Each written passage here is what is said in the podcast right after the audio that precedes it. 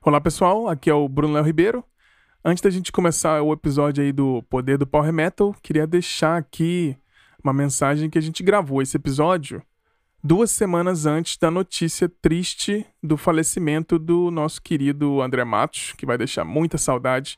Então, esse episódio sobre o poder do Power Metal, a gente fala bastante sobre o Angra, sobre o Viper, sobre o Xamã.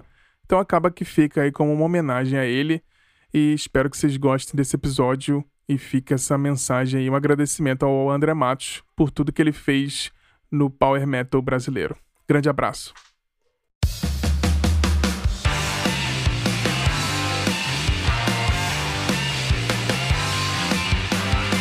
Bom dia, boa tarde, boa noite, sejam bem-vindos e bem-vindas a mais um episódio do Silêncio no Estúdio Podcast. Eu sou o Bruno Léo Ribeiro e para me acompanhar aqui nesse episódio com muito metal, meu xará, amigo e o cara que geralmente gosta das coisas não convencionais aí do Power Metal, o meu querido amigo Bruno Lopes. Bom dia, Brunão. Como é que estão as coisas por aí? Bom dia, bom dia, xará. Bom dia, boa tarde, boa noite. Manhã, é, manhã, tarde, noite frias, né? Estamos aqui nessa fase de inverno que finalmente chegou aqui para a cidade de Maringá e vamos falar aí, falando de inverno, falando das bandas de power metal que a maioria é tudo aí da do lugar do frio aí, né, Xará? É. Então, vamos, falar do, vamos falar dos metais, dos power metals, das espadas, tudo. Muito bom, maravilhoso. Seja bem-vindo. E uma novidade aqui no Silêncio no Estúdio, fazendo esse teste, esse experimento, convidando um ouvinte que é amigo também, dá, nos, apoia a gente desde o comecinho, é muito amigo do Bruno Lopes. A gente convidou aqui para participar falar desse assunto aí com muito, como você falou, espadinhas e montanhas e frio. Esse assunto aí cheio de poder e muita voz fina, né? Calça apertada. Vamos apresentar aqui para vocês nosso querido José Augusto Zambello. Seja bem-vindo. Bom dia, bom dia, Brunos. Valeu pelo convite. Uma honra estar participando do podcast aí, acompanho faz tempo, acho que bem do, do começo aí. Então vamos falar de Power Metal! É isso aí. que bosta, né? É isso aí. É. Metal! É, então até é. suando lá. Que Bruno que... Suter paga nós. É, vamos pedir uma coisa que... do Massacration. É, antes de começar aqui, já deixa o Massacration como menção honrosa aqui. É, é. total, total. O ícone do metal brasileiro. É, com certeza. Mas esse episódio acho que vai ser muito bacana.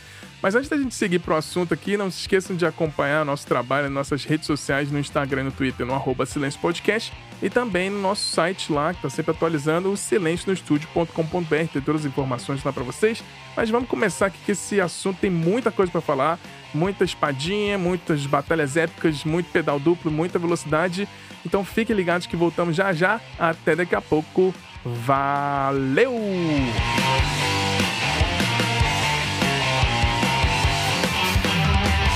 Gente começar aqui a falar do querido Power Metal que a gente já falou ali no comecinho, e a gente vai falar um pouco dos discos fundamentais, precisamos talvez é, contextualizar um pouquinho de onde isso veio, né? Que o metal ele adora criar os seus subgêneros, né? Tem metal isso, metal aquilo. E o Power Metal ali, quando começou nos anos 80, tinha que separar um pouco, porque nos anos 80 ali o Metallica, o Slayer estavam fazendo uma mistura do metal com punk, né? E não dava pra botar essa galera no mesmo rótulo ali de heavy metal e tudo. E aí acabaram criando esse novo rótulo do power metal, assim, que as coisas vão ficando cada vez mais nichadas, né? E talvez isso começou, né, com o nosso saudoso Dio e outras bandas também, muito ali do gênero, que direcionaram o heavy metal para essa, essa direção. Foi o Deep Purple também, com principalmente Rich Blackmore, que depois ele acabou saindo do Deep Purple e montou uma banda, porque ele queria fazer uma coisa mais fantasiosa, falando sobre magias e fantasias. Ele achou um parceiro perfeito, que era o, o Dio. Uhum. E aí eles juntos lá montaram o Rainbow e o Dio, que ele naturalmente já escrevia sobre essas coisas de é, sobrenatural e fantasias e mágicos e não sei o que, antes dele até, inclusive, lançar o seu primeiro disco solo lá com Holy Diver. Mas aí é questão estética musical, acho que o Power Metal também se inspirou muito ali no Judas Priest, no Iron Maiden, né? E começaram a influenciar essa coisa do, principalmente Judas Priest, de um metal com duas guitarras, uma coisa mais rápida. E esse gênero foi se definindo até a gente chegar no Power Metal, que é um estilo até bem tradicional do metal. E a gente fosse explicar, assim, questão estética, é levada bem acelerada. Geralmente tem muito pedal duplo, né? Vocais melódicos, uhum. igual a gente falou aí, o metal! É. As e vozinha aí, fina. É, vozinha fina, calça apertada pra chegar nos, no, nas notas mais altas. Mas eles também têm muito essa questão, como você falou aí, da, da Europa, né? Essa coisa da fantasia medieval, europeia, uma coisa meio é, neoclássica, com guitarristas super virtuosos e esses, esses duetos de solos que foram inspirados ali no Judas Priest. E em termos comerciais, né, a gente pode dividir o power metal talvez um metal power metal americano e o power metal europeu. Esteticamente eles são um pouquinho diferentes, mas com certeza esse gênero faz mais sucesso é aqui na Europa mesmo, aqui eu estou falando diretamente da Finlândia, na América Latina e no geral, né, México, Chile, Argentina, Brasil. E no Japão também, incrivelmente, as bandas fazem muito sucesso. Mas para resumir mesmo, muito, né? O Power Metal é para falar de fantasia, música rápida com pedal duplo, o tempo todo ali moendo o pedal, vocal agudo, guitarras neoclássicas, teclado simulando guitarra e tudo isso e meio que suando como se fosse MIDI tocando. mas é isso, é muito bom. Acho que foi uma, só para introduzir um pouquinho para a galera entender como é que isso foi, mas a gente durante o debate aqui a gente vai definindo o histórico, assim, principalmente é, quando a gente chegar um pouquinho, falar um pouquinho sobre a Alemanha. Mas vamos começar, talvez, a gente às vezes fala de metal, mas fala muito de metal gringo. Vamos começar aí, Zé. Você, eu sei que você trouxe aí muita informação bacana sobre o Power Metal no Brasil. Então, como é que você enxerga como é que começou, algumas bandas importantes, como é que foi esse movimento que o metal, o Power Metal no Brasil sempre foi muito forte, teve muita banda bacana que, que você tem para trazer para a gente aqui nessa mesa?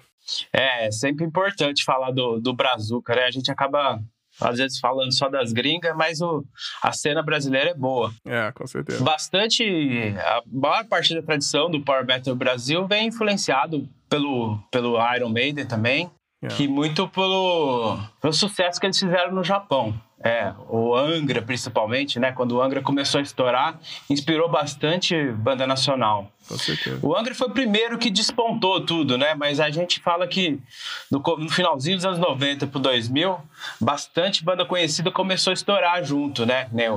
Depois o Xamã, mas entrou o Symbols, Fates Prophecy, o Hangar, o, Sim. o Viper já vinha de uma época antes, mas não era tão power, né? Ele, é. apesar de ter as referências power também, ele é um pouco mais tradicional. Aí a gente tinha o Ibria, o Delphi, Santarém, Dragon Heart, Eterna, que tinha um, uma temática como é que fala? White metal, assim. É, religioso, né? É, era bem legal. Aí depois entrou o Alma, né, com o Edu Falaschi. Mas eu gosto bastante desse começo do, do metal nacional, assim, que é, estourou bastante banda nacional e bastante músico muito fodido, né? Sim. É, é, bastante galera dessas bandas pequenas hoje estão tocando em banda muito grande. Pois é. Então, aí eu gosto de citar assim, ó, algumas bandas aí que formou nesse começo, que é o Fates Prophecy. A banda ela tinha uma pegada bem Iron Maiden clássico, mas pelo visual, eles tinham uma indumentária meio meio Iron Maiden, assim, de, de decorar o palco também, mesmo sendo uma banda pequena de nacional.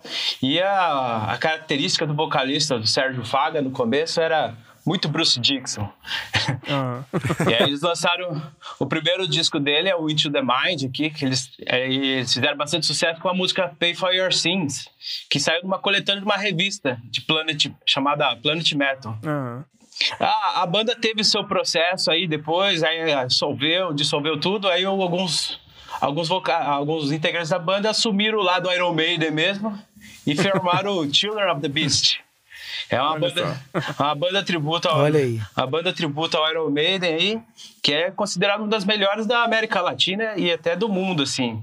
Ele tem, ah, eles fazem bastante show pelo interior aqui, em São Paulo, assim. Mas tem o selo do, do Iron Maiden, eles autorizaram eles oh, oh, é. Não, que isso é, isso é uma discussão que é, é foda, que a galera vai lá, faz a banda cover e fala que é oficial. É oficial, mas peraí, alguém foi lá fazer uma auditoria disso, né? Vocês estão autorizados autorizados a tocar na é. gente, né? Tem o selo Steve Harris de qualidade. Bom, primeiro que para ser, pra ser cover do Iron, o vocalista pelo menos tem que, tem que ter brevet de piloto, senão nem pode ser cover. É. É. Pelo menos tem que pilotar um Boeing, né? É. Pelo menos. Pelo menos ultra leve ali pra dar É, isso é. Mas eles tocam bem, assim. Eu, eu já vi um show deles aqui em Ribeirão, assim. Eles são. É legal porque eles trazem o Edge deles, assim. E tem uma. Tem um aparato de, de estrutura, assim, bem profissional mesmo. Eles são bom mesmo. Não é, não é só, não é só a, a carcaça, não. Musicalmente são não bons. É só, é, não é só pose, não, né? Não, não. Muito bom. Aí depois uma outra banda aí que às vezes muita gente não conhece, os, os Symbols. Sim. Mas todo ah. mundo conhece da onde veio o vocalista, né? Conhece o vocalista dele, né? O Edu Falaschi. Um tal de Edu Falaschi. O Edu Falaschi começou numa banda pequena chamada Symbols, né? Ele dividiu o vocal junto com o irmão dele, o Tito Falaschi. E eles gravaram dois álbuns, o, o álbum titulado Symbols e o Call to the End. Aí depois, como o sucesso veio, né? Naquelas Crise do Angra, quem assumiu o vocal, Edu Falaschi. Maravilhoso.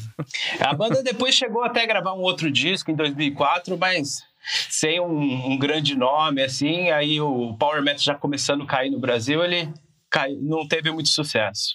E aí uma outra banda, né, que eu gosto de citar também, que é esse já nativo até hoje, que é o Hangar, de, de Porto Alegre. Sim. Ele, ele é, tem o power metal como base, assim, mas tem bastante influência do prog metal, né? O, o virtuosismo, tem muita coisa, até pelo seu principal integrante, é. O Aquiles Priester. É, queridinho aí. Do, ah, maravilhoso. Queridinho do Bruno. Falou Aquiles Priester, me lembra Bruno. Não tem como. Ah, mas o, o Aquiles é. Ele tá aí, o nome dele tá marcado no, metal, no, no, Power Metal brasileiro, né? Com certeza. Com certeza. Então, aí, aí eles fizeram no começo, assim, tocando só lá no Porto Alegre, abrindo um show pro Angra, sem ter disco ainda. Uhum. Aí depois lançaram em 99 o álbum Last Time, que na, nas revistas brasileiras já teve esse boom, né?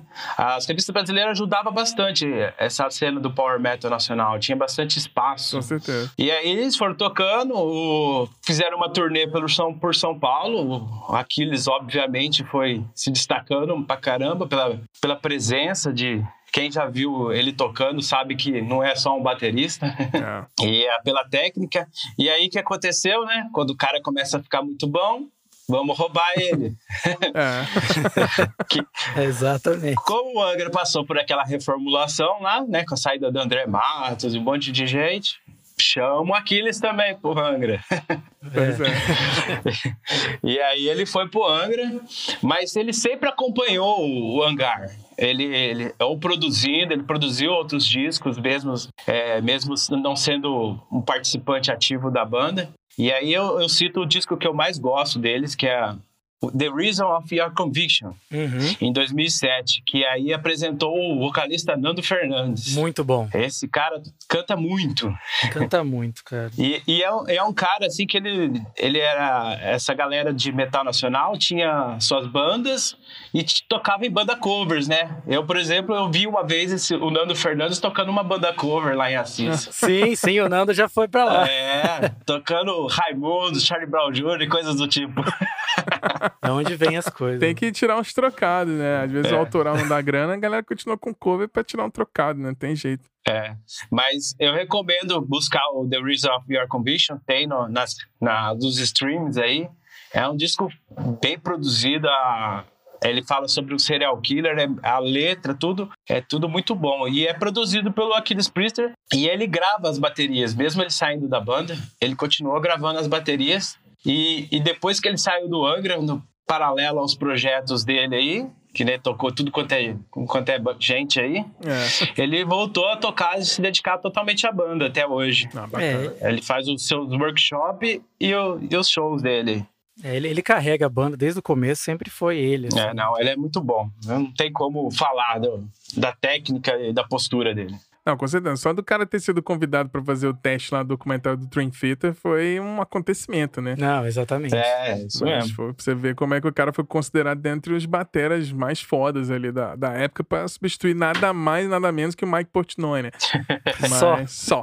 Mas vamos seguir aí. Valeu, Zé. Foi demais aí essa abertura aí falando sobre o metal Valeu. brasileiro. É bem, bem, bem legal a gente dar moral pro metal brasileiro, que geralmente a gente Principalmente quem canta inglês, né? O Brasil, o Brasil tem assim, um pouco desse problema. A gente já comentou em vários episódios, por exemplo, falando do Corsos, que é uma bandaça, né? E a galera não dá muito valor, mas Sim. se fosse uma banda da Califórnia, todo mundo ia amar, né? É verdade. Tem, tem esse problema. Mas continuando aí no, no metal brasileiro, Brunão, você que já falou aí que é, que é fã do Aquiles, que já entrou no Angra, e tem aí, mas você trouxe aí um ou dois discos do Angra para falar um pouquinho.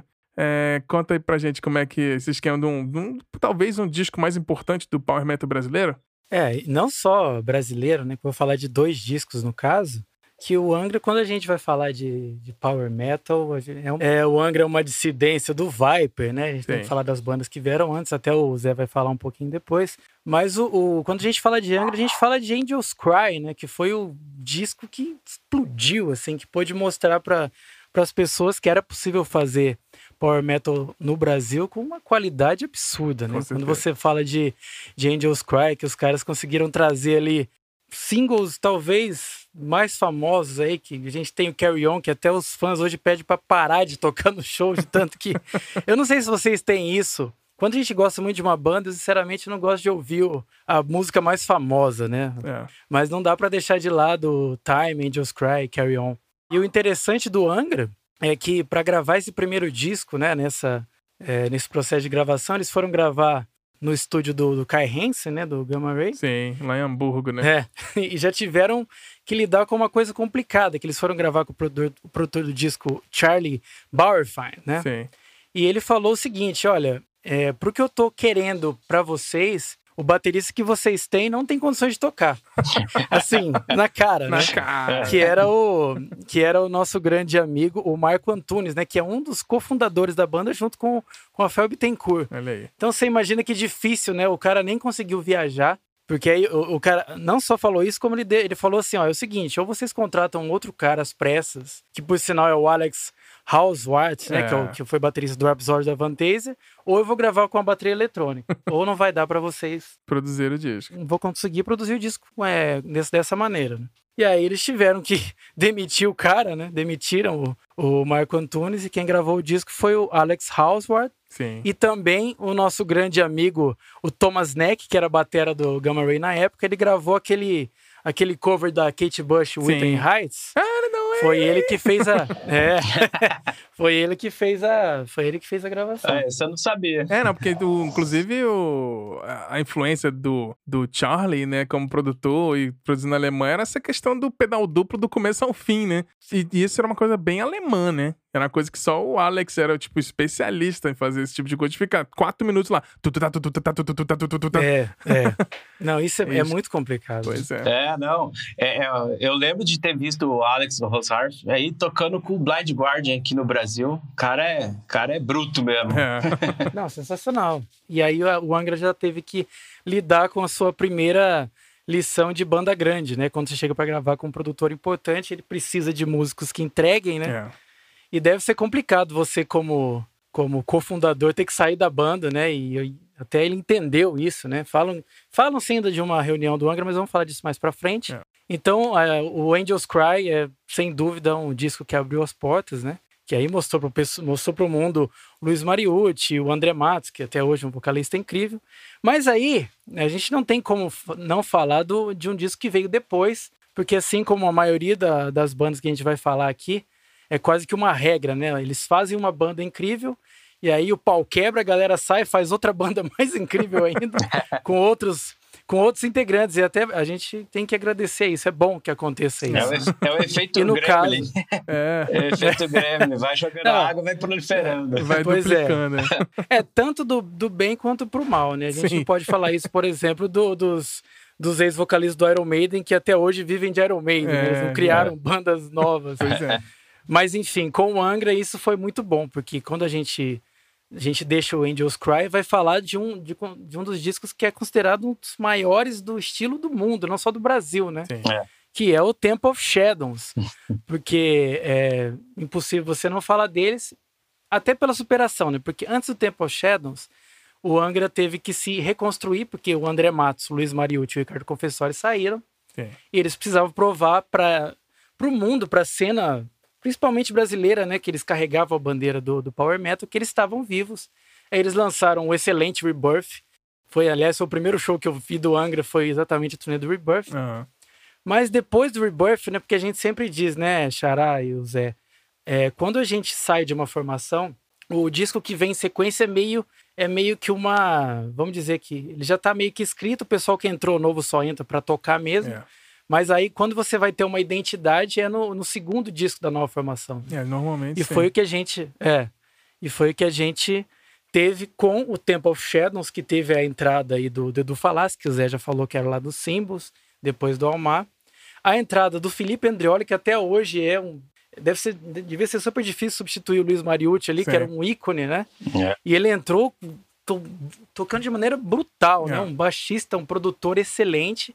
E a entrada do Aquiles Priester, que teve que substituir, para mim, que na minha opinião, tem, tem muita treta entre o, o, o Ricardo Confessor e o Aquiles Priester, mas eu acho que o Ricardo ele é um cara extremamente criativo, ele tem. Ele cria levadas de bateria extremamente criativas, musicais. Sim. E o Aquiles é esse cara que é brutal, né? Ele é um cara muito técnico, um cara É. que dá as notas muito firmes, assim. Ele entrou para substituir e a gente teve essa, esse disco brilhante que é o Temple of Shadows, que para mim é uma, uma obra-prima até hoje. Até o Edu Falassi está fazendo uma turnê aí com o nome que chama Rebirth of Shadows, né? Tocando os dois, os dois discos que ele tocou e tá dando o maior rolo, mas depois a gente fala disso. Mas é. Se vocês querem realmente ter contato com o supra-sumo do, do Power Metal Nacional, vocês têm que ouvir sim o Temple of Shadows, que tem até participação de muita gente, inclusive do Milton Nascimento, é. só. na, na música Life Redemption, que a gente é brilhante. O que eles fizeram ali foi maravilhoso. Então tem que deixar aí um destaque pro, pro Angra, tanto pro Angels Cry quanto pro maravilhoso Temple of Shadows, porque assim. É, são duas formações diferentes e é difícil uma banda que, que muda, né, conseguir fazer um, um, um disco de excelência, assim. É. Então, o Temple of Shadows está aí entre os melhores do mundo no estilo. Ah, com Ah, certeza. Com Eu- certeza. A gente já conversou muito em off, né? Que o Bruno, vamos falar em off aqui. O Bruno Lopes ele fica me É. evangelizando contra o Angra. Eu fico. Ele, fica, Leva "Escuta a palavra." escuta", Ele, fica- ele leva a palavra do Angra pra mim, fica me convencendo a escutar. Tudo, né? Mas é porque o meu argumento é justamente que eu acho que a saída do Confessori, pra mim, foi uma perda muito, quase irreparável no Angra, na minha opinião, que eu acho que é justamente essa questão da criatividade dele, ele trazia uma coisa que, por exemplo, fez o Sepultura ser reconhecido no Sim. mundo, que é ter a brasilidade na batucada. E eu acho que o Ricardo Confessori trazia essa coisa de músicas com elementos de baião, a coisa de brasilidade no meio das músicas de, de metal ali. Eu acho que o Ricardo Confessori, nesse aspecto, é, é mais criativo do que o Aquiles ou. Né, que é muito técnico, é o cara do. É um batera de metal, né? Tipo, virtuoso. O Ricardo Confessori É, trazia uma coisa mais de brasilidade que me agrada mais no Angra.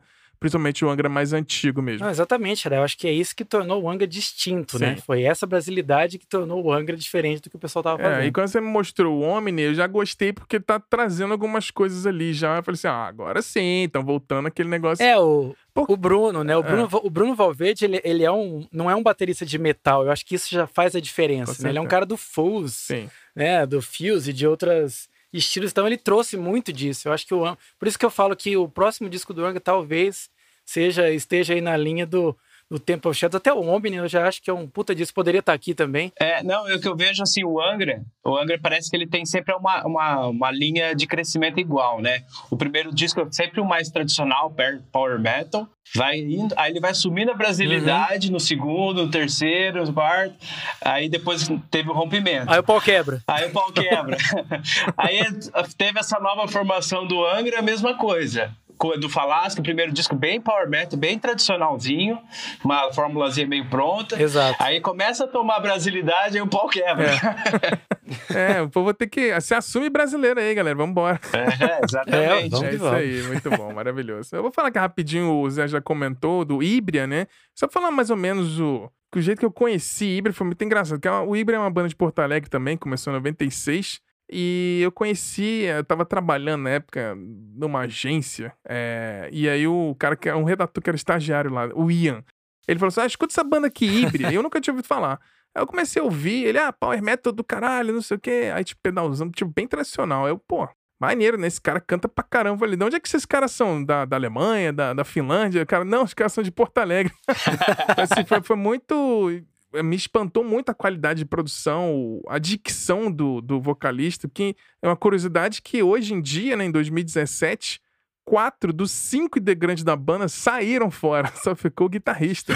Só saiu todo mundo, né? Mas Ibra é uma banda que eu acho que os discos do começo vale muito a pena conferir. E a gente, inclusive, vai botar na, na descrição do episódio uma playlist que a gente vai fazer com pelo menos umas duas, três músicas de cada um desses discos que a gente tá comentando aqui. É... Mas seguindo aqui, rapidinho, então, o, o Brunão, você já comentou aí sobre esse negócio de bandas que a galera sai e monta outra. Você tem outra para trazer aí pra gente? Como é, qual que é agora? Não, pois é, isso você imagina, né? De tantos dissidentes, né? O, naquela época que acabaram saindo do Angra, o André Matos, o Ricardo Confessor e o Luiz Mariucci, os caras foram montar uma banda que, para muitos, é, foi a, melhor banda nacional até hoje, que foi o Xamã, uhum. né? Não. Existe muita discussão em torno disso, e até o, o Bruno Léo Ribeiro, como produtor musical, ele pode falar sobre uhum. isso. Que o. É, não, mas é, é verdade, porque o, o, o Xamã ele surgiu realmente dessa dissidência do Angra, é. né? Eles precisavam provar alguma coisa. E aí, o, o, que eu acho que foi uma grande superação foi que, normalmente, as bandas de power metal, eles têm dois guitarristas, Sim. né? E aí, o, o Xamã precisava de um guitarrista, e o, o André Matos, até ele falou numa entrevista agora pro, pessoal do Heavy uhum. Talk, paga a gente. O cara é muito bacana, podia estar aqui falando com nós também. É, é bem legal o canal. Ele, ele, é bem legal. É, mandar um abraço pro John Wins lá, meu amigo também. Sensacional. Que é do, faz parte do time do Heavy Talk. Deixa um abraço para eles lá. É, não, eles tiveram uma entrevista agora esclarecedora o Rafael Bittencourt e o Felipe Andreoli, mas depois a gente entra nesse, é. nesse mérito. Mas enfim, aí a gente tá falando das bandas de power metal que tem dois guitarristas e eles precisavam de um guitarrista. E aí que dificuldade pro nosso grande amigo, o nosso querido Hugo Mariucci, ele entrou para tocar guitarra e era uma guitarra uhum. só. Que o Xamã trouxe até para ser uma coisa diferente. Então era difícil para quem tava ali é, acostumado com as composições riquíssimas do Rafael Tencourt e a né, a virtuosidade sem palavras do que Sim. Loureiro. Então ele teve que assumir essa responsa. E eu consegui enxergar esse, é, essa responsa não só no, no, primeiro disco, o Ritual, mas se você for ouvir, a, a, aí, aí, que eu até coloco o Bruno Léo Ribeiro na história, a qualidade da produção do ao vivo, que é o Ritual Live, né? É, é, é maravilhoso que eles conseguiram fazer ali. Até hoje, muitos consideram como o melhor DVD nacional, né, de, de power metal. E a gente pode ver essa habilidade, esse, esse talento do, do Hugo Mariucci quando ele faz um harmônico na música For Tomorrow, que é absurdo, assim. Você fala, caralho, quem que é esse cara? É. E como é que eles conseguiram colocar ali o Xamã até numa época que a gente ganhou, acabou ganhando duas bandas, né? A gente tinha o Angra com o Rebirth ali nessa formação foda e tinha o Xamã também tocando. Então eu coloco aí o, o disco Ritual, mas para mim o outro disco é até melhor que esse, que é o. Me fala o nome aí, Zé, que eu esqueci o seu é, outro. É o Reason. É o Reason. O Reason, né? Reason. O Reason, até eles falam que foi o disco que mais foi gasto. O convidado salvando aqui a gente. é, é, tá aqui. A gente traz o convidado para salvar as nossas escadas aqui, né? Mas para mim aí é uma. É o que a gente falou de dissidência, né? A gente fica muito feliz de ter aí o Xamã, tanto que a banda foi tão maravilhosa que eles estão voltaram a tocar aí, falam-se até de lançar um disco novo. Mas o Xamã, um ícone do, do Power Metal, a gente fica feliz de ter ganhado duas bandas é. incríveis. É. Ah, eu, eu, eu até acrescento que o, o Mariucci, ao vivo, ele segura a bomba facinho ali, porque o Power Metal geralmente é, é muito carcado na velocidade, rapidez, tudo, essas é. coisas assim, e às vezes uma guitarra só não é fácil fazer tudo isso não, essa não. massa sonora não. aí. E ao vivo ele com certeza não. destruía, mas representava bem duas guitarras com uma só ali. Ah, com certeza. Vocês já comentaram aí, a gente teve aqui o, o embrião, né, do Viper, né? A gente tem que comentar um descasso que a gente vai botar na playlist, que é o Theater of Fate. Sim. Que tem um hino que é o Living for the Night. Acho que foi o primeiro disco mesmo de power metal brasileiro, foi o embriãozão lá que é a formação do Viper com o André Matos ainda cantando, né? Que eu acho que depois desse disco eles já lançaram o Evolution, que já foi sem o André Matos e tudo, que aí já ficou um hard rock. E, e depois eles lançaram aquele. É, eles mudaram o estilo, depois né? Depois eles lançaram aquele Coma Rage, que era um disco quase de punk. É. E aí depois eles lançaram um disco cantando em português. O Viper é a banda mais camaleão que já existe. é. Mas muito bom. Só queria fazer essa menção rosa aí ao Viper no Theater Fate com o André Matos, que é um descasso que tem um hino que é o Living for the Night. Mas, Zé, você, tem, você lembrou aí, a gente fazendo a listinha aqui, as coisas, você lembrou de um projeto bem bacana que teve com várias bandas do, do Power Metal nacional. Conta aí pra gente como é que foi esse esquema. Ô, Bruno, só pra, só pra fazer um, um parênteses aqui, o, o, o, Viper, ele gravou o primeiro, que é o Filter of Fate. Aliás, o Soldiers of Sunrise é antes do Filter of Fate.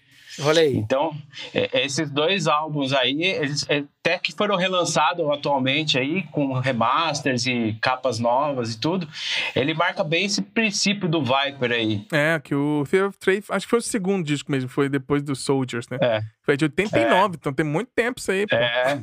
Tem até um famoso show que quando eles estavam tocando num, num teatro, eu não lembro o nome agora, tinha os efeitos pirotécnicos do show lá e pegou fogo e tudo, pegou fogo no teatro. Caraca. É, é, é, bem clássico. Se pesquisar no Google aí, você acha o vídeo do, do teatro pegando fogo na cortina. Gente! Olha aí a informação. Mas complementa então falando com o projetinho das bandas nacionais, como é que foi esse esquema? Então, o projeto de banda nacional, né, como o metal nesse final dos anos 90, aí, 98, 99, tava bombando essa, essa galera nova, cheia de vontade gravar disco, a uma gravadora chamada Die Hard, que hoje acho que não trabalha mais como gravadora, é só, é só uma loja na Galeria do Rock, uma loja bem referência dentro do segmento. Sim. Ele, ele juntou toda essa galera nova, cheia de vontade aí, não só do Power Metal, né? Tem, a maioria era Power Metal, mas tinha até o Nervo Chaos, que aí era um trash, um death metal. Uhum. Ele juntou todas essas bandas e, e, e, fizeram o projeto William Shakespeare Hamlet. Uhum. As, as letras eram escritas pelo poeta Adriano Villa, uhum. que era especialista em Shakespeare. E aí depois foram passados por Alexandre Calari, que, que era baterista do, da banda Delphi, que gravou. E ele traduziu a, os poemas para inglês arcaico. Olha só. Então toda, todas Olha aí. é para todo para fazer o ambiente mesmo, a ambientação do, do da história aí. E aí chamou todas as bandas para gravar. A lista de bandas é, é, dessa época dos anos 90, do final dos anos 90, é, muitas são clássicas aí. Uhum. Temos o Delphi, Santarém, Hammer of the Gods, Crusader, o Nervo Caos aí, que, que já vinha com a parte mais podreira aí. É. Os Symbols com o Edu Falaschi ainda na época. O Hangar com Aquiles Priester. O Torture Squad, que está até hoje na ativa aí, que é referência mundial aí no metal nacional. Com certeza. O Fates Prophecy, que eu citei. O Tuata de Danã, uhum. que também é uma excelente banda. Eles trazem uma linha mais folk aí, mas é uma banda que voltou ativa aí. Recomendo muito. Temos o Eterna, Versover e Mago Mortis e Saga. E aí junto tinha o, o André Matos para dar aquela cerejinha no bolo, né? Pra, dar, ah. pra ajudar a vender. Ah, como é que ah, é o menino André Matos? é, nessa época ele tinha acabado de sair do Angra e tudo, ele tava meio à deriva ainda, não tinha...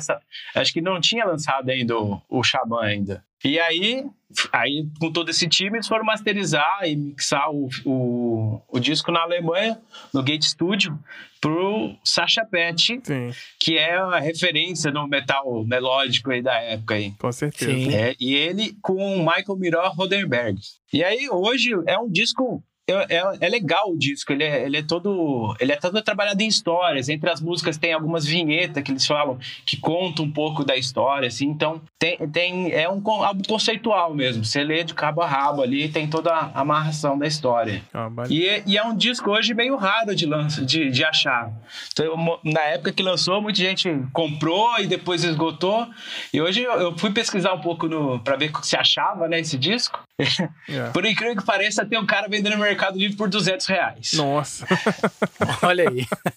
É, mas é um disco muito bom, eu, eu recomendo. Vai ser bem difícil de achar aí, não tem nos streamers, mas às vezes ah, caçando no MP3 acha aí. Ah, legal. É, eu nunca vi, vamos procurar isso aí. muito bacana, muito bacana.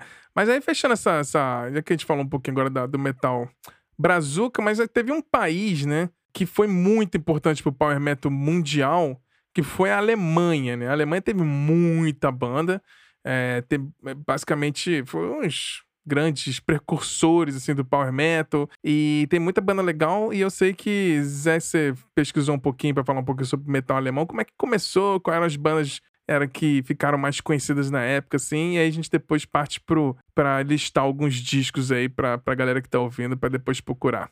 É, o Power Metal alemão é, fez a base dessa galera brasileira aí e de mundial mesmo. É, bandas ale... japonesas, tudo bebe bastante da influência do Power Metal alemão bastante influenciado com a Sept, Scorpions aí, mas no começo ele era um pouco mais próximo do heavy tradicional, né? Ele tinha o vocal um pouco mais rasgado, não era tão, tão melódico assim, mas aos poucos ele foi mudando, foi mudando, e aí foram surgir bandas que eram que tinha essa pegada mais tradicional foram mudando e foram ficando mais melódico ou dando mais esse power, né? Essa rapidez aí. É. Para citar aí algumas bandas aí que deram uma mudada no visual, no, na musicalidade aí, tem o Grave Digger. Sim o Rage, uhum. o Running Wild. Maravilhoso, falava só de piratas, né? é, o Running Wild. O Running, o Running Wild tinha uma galera fã do, no Brasil aqui e os caras nunca vinham tocar pro Brasil. Aí. É. e aí, pra mim, um dos melhores desse do Power Metal alemão aí, que é o Blind Guardian. Sim. Não tem como não falar o Halloween, né? Yeah. Halloween já é, ah, é básico. E aí depois foram surgindo umas novas, né? Esse foi o começo, no final dos anos 80 e 80. Depois foi surgindo o Gamma Ray, Primal Fear, Ed Guy, o, a banda do guitarrista Axel Rudy Pell. Sim. O, o Master Plan. Ah, muito bom. Aí a gente, se a gente for ficar citando aqui, a gente fica uma meia hora. É. Só pra citar os nomes. Ah, muito bom. Mas já que você falou aí do, do Grave Digger, tem um descasso deles aí. Conta um pouquinho pra galera como é que foi. Por que, que esse disco é tão importante assim, pra galera que quer se interessar ou para quem já conhece o Power Metal, mas não conhece o Grave Digger, acho que é importante trazer qual disco que você traz pra gente. É, o Grave Digger, para mim, é, é, é, o que marca essa mudança de sonoridade aí do metal mais tradicional, assim, que no começo eles eram chamados até meio de satanista pela, pela, pela sonoridade aí, tinha umas coisas meio assim, pelas letras e tudo. Sim. Mas aí eles assumiram esse heavy mais espadinhas aí, vamos dizer, e, e foram pro lançaram o álbum chama Tunes of War, em 96. Sim. É, a, a voz de, de Chris Brot, é Boltendown, nunca é. consigo pronunciar o nome dele, é característica total. É aquele vocalista que o cara começa a cantar, você já conhece a voz dele, você sabe que é Grave Digger. Já sabe, é. E aí eles lançaram esse o Tunes of War, que era um álbum conceitual, né? Fazia toda a história, baseado na, nas guerras da Escócia, né? Contra o Império Britânico bastante influenciado pelo filme do Coração Valente, do Mel Gibson. Ah, com certeza. Olha aí. É, é, aí eu, ele mudou toda essa sonoridade, ele trouxe umas coisas mais épicas, com teclado e, e mais melodioso, assim, né? E aí é, é, um disco rápido e com balada. Esse que é, é aí que foi mudando, né? Porque antigamente era só rápido, rápido, rápido, era aquelas coisas é. muito aceleradas. Aí eles, como é um disco conceitual, ele foi mesclando essas músicas mais mais lentas, assim, para fazer o, o disco. Eu destaco a faixa de abertura, que é Scotland United, que é sensacional, é, é, é aquela para pirar a galera no show. Sim. Mas a, a, a música que virou hino da banda até hoje, que toca geralmente fecha os shows deles é Rebellion, The Clans Are Marching. Uhum. É, é, tem até a, a, o, o ritmo da bateria, da, do, da música, assim, da letra, como se fosse uma marcha. É, é absurdo mesmo. Recomendo demais esse disco. Não, Tools of War. Não, bacana. Agora puxar, já que você falou do Grave Digger, mas talvez uma, uma das bandas mais importantes, porque acho que é, dela teve uma dissidência, né? Que foi outra banda que você vai comentar. Você já citou ele rapidinho, mas vamos fazer aqui pra gente fazer intercalando. Eu vou falar do Halloween que você comentou aí, né? Eu vou falar do, do meu disco favorito do Halloween, que eu sei que o Bruno Lopes, meu xará, que o disco favorito dele do Halloween é outro. Mas, então vamos falar aqui dois, e depois da banda que teve dissidência, que criou outra banda, como a gente já comentou. Eu vou falar então aqui do meu disco favorito do Halloween, que é o Keeper of the Seven Keys, do parte 2. Deixar bem claro que a parte 2 não é a parte 1. Um, parte mas, é, para mim, esse disco é perfeito, assim. Foi lançado bem ali em 88, tem muito tempo. E eu fui ouvir mesmo em 89, eu tinha 8 anos, olha só que loucura, assim. é, eu ouvi esse disco em loop infinito, assim, por mais de 10 anos eu fiquei escutando esse disco. E a primeira música que eu escutei na época foi o I Want Out, que eu lembro que passou um clipe que tinha MTV Latino e tinha um programa que chamava Headbangers. E aí passou o clipe de I Want Out, eu lembro que eu gravei no, na VHS, lá no videocassete, e eu ficava vendo esse clipe e tentando fazer aquele... tentar segurar a voz no final do Michael Kiske lá, que... I Ficar tipo meia hora lá com a voz, o cara não, re, não respirava. Meia Porra. Yeah.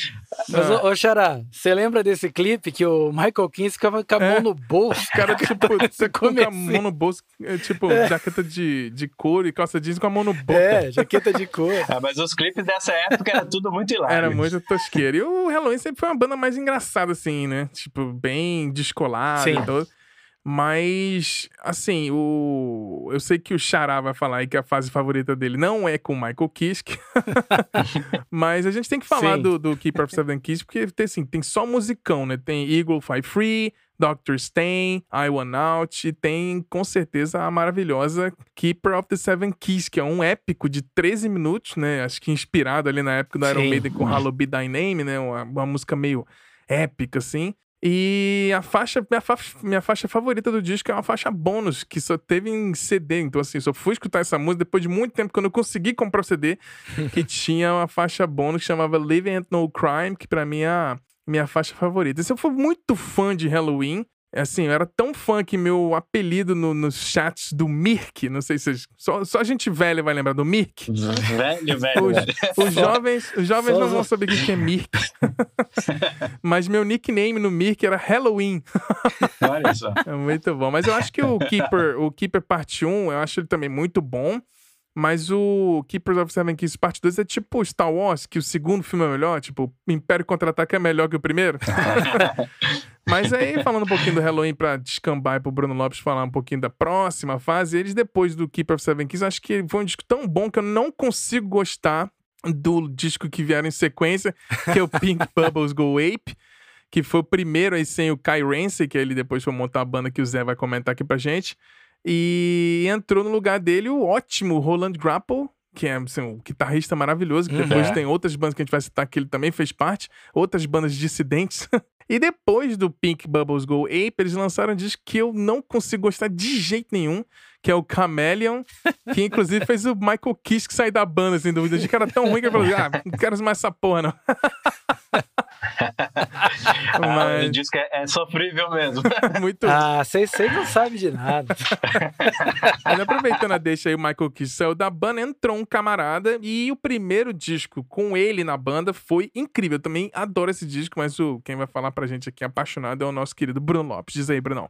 Não, pois é, realmente, né? Eu, eu não que eu não acho, é im- impressionante. O Keep of the Seven Keys, tanto parte 1 quanto parte 2, são Sim. absurdos, né? Como o Bruno Léo gosta de dizer. É, um, é ridículo de bom aquilo. Não dá pra. Aliás, o Michael Kinski é. Eu acho que ele é um anjo É. na Terra, né? A voz dele até hoje continua sendo. É só pegar Future World, É, né? é. Não tem como não... agora, vislumbrar É, com a na voz dele, realidade, né? eu conheci o Halloween com o, o- aquele clássico Live in UK, né? Que pra mim ele canta Sim. maravilhosamente bem, né? Ali é, é incrível, né? Não tem como ter contato com o Michael Kinski e não ficar de cara com o potencial Sim. que ele tem, né? De, de nota, né? De técnica. Realmente é um cara muito, muito gabaritado. Até por isso foi difícil pro Halloween. Depois desses discos que, apesar do- de vocês não gostarem, eu gosto bastante do, do Pink Bubbles Goes Wave. Até antes de gravar o cast, que eu mandei uma, uma foto pro Léo que eu tava escutando aqui. Heavy Metal Hamsters, que é uma puta música boa, pô, só foi lançada errado. Só foi lançado Mas errado. enfim, eu sei que deve ter, quem tá ouvindo aí, quem é fã de Power Metal, provavelmente deve odiar esses discos, mas deve ter alguém que gosta. Então, um Mas, beijo pra enfim. quem gosta do Pink Bubbles Go Ape e do É, Chameleon. um, ó, Tem louco pra tudo. um abraço aí, tem louco pra tudo. Não, mas o problema é que eu acho que era. é, deixou de ser Halloween, mas não deixou É. de ser bom. O problema é se você for encarar pra Halloween, não É, parece. Halloween. Mas aí, como eles precisavam voltar a ser Halloween, eles tiveram que lançar um disco incrível. E depois de todas essas turbulências que a gente já falou que é uma coisa que acontece muito no, no universo do, do Power Metal, né?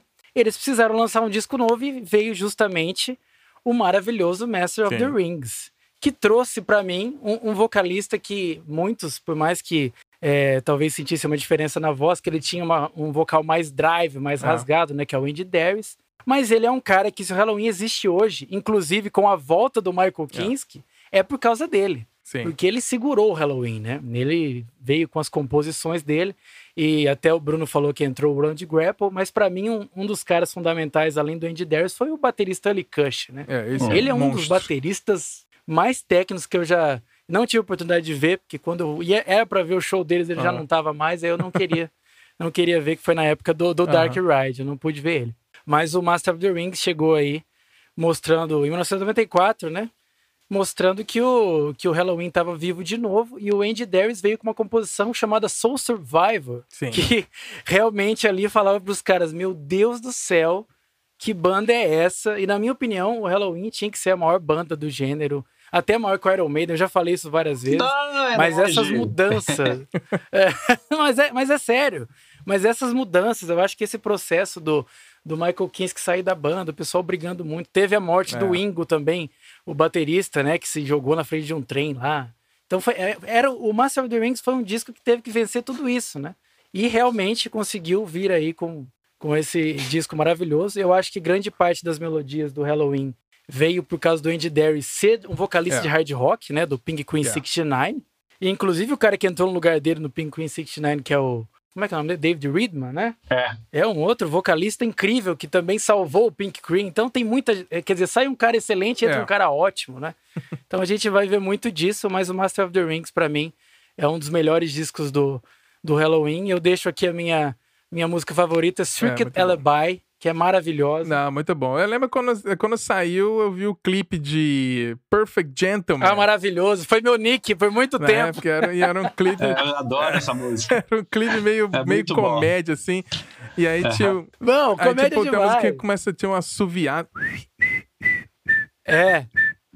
Parece música É, de tipo, marinheiro, música né? muito- Mas eu gosto, eu acho Master of the Rings muito bom. E o logo em sequência, o Time of the Oath, também eu acho maravilhoso. Nossa, brutal. Brutal. Eu gosto, eu gosto bastante do Master of the Rings, porque ele deu, a- deu essa, vol- essa volta às músicas mais alegres do Halloween. É.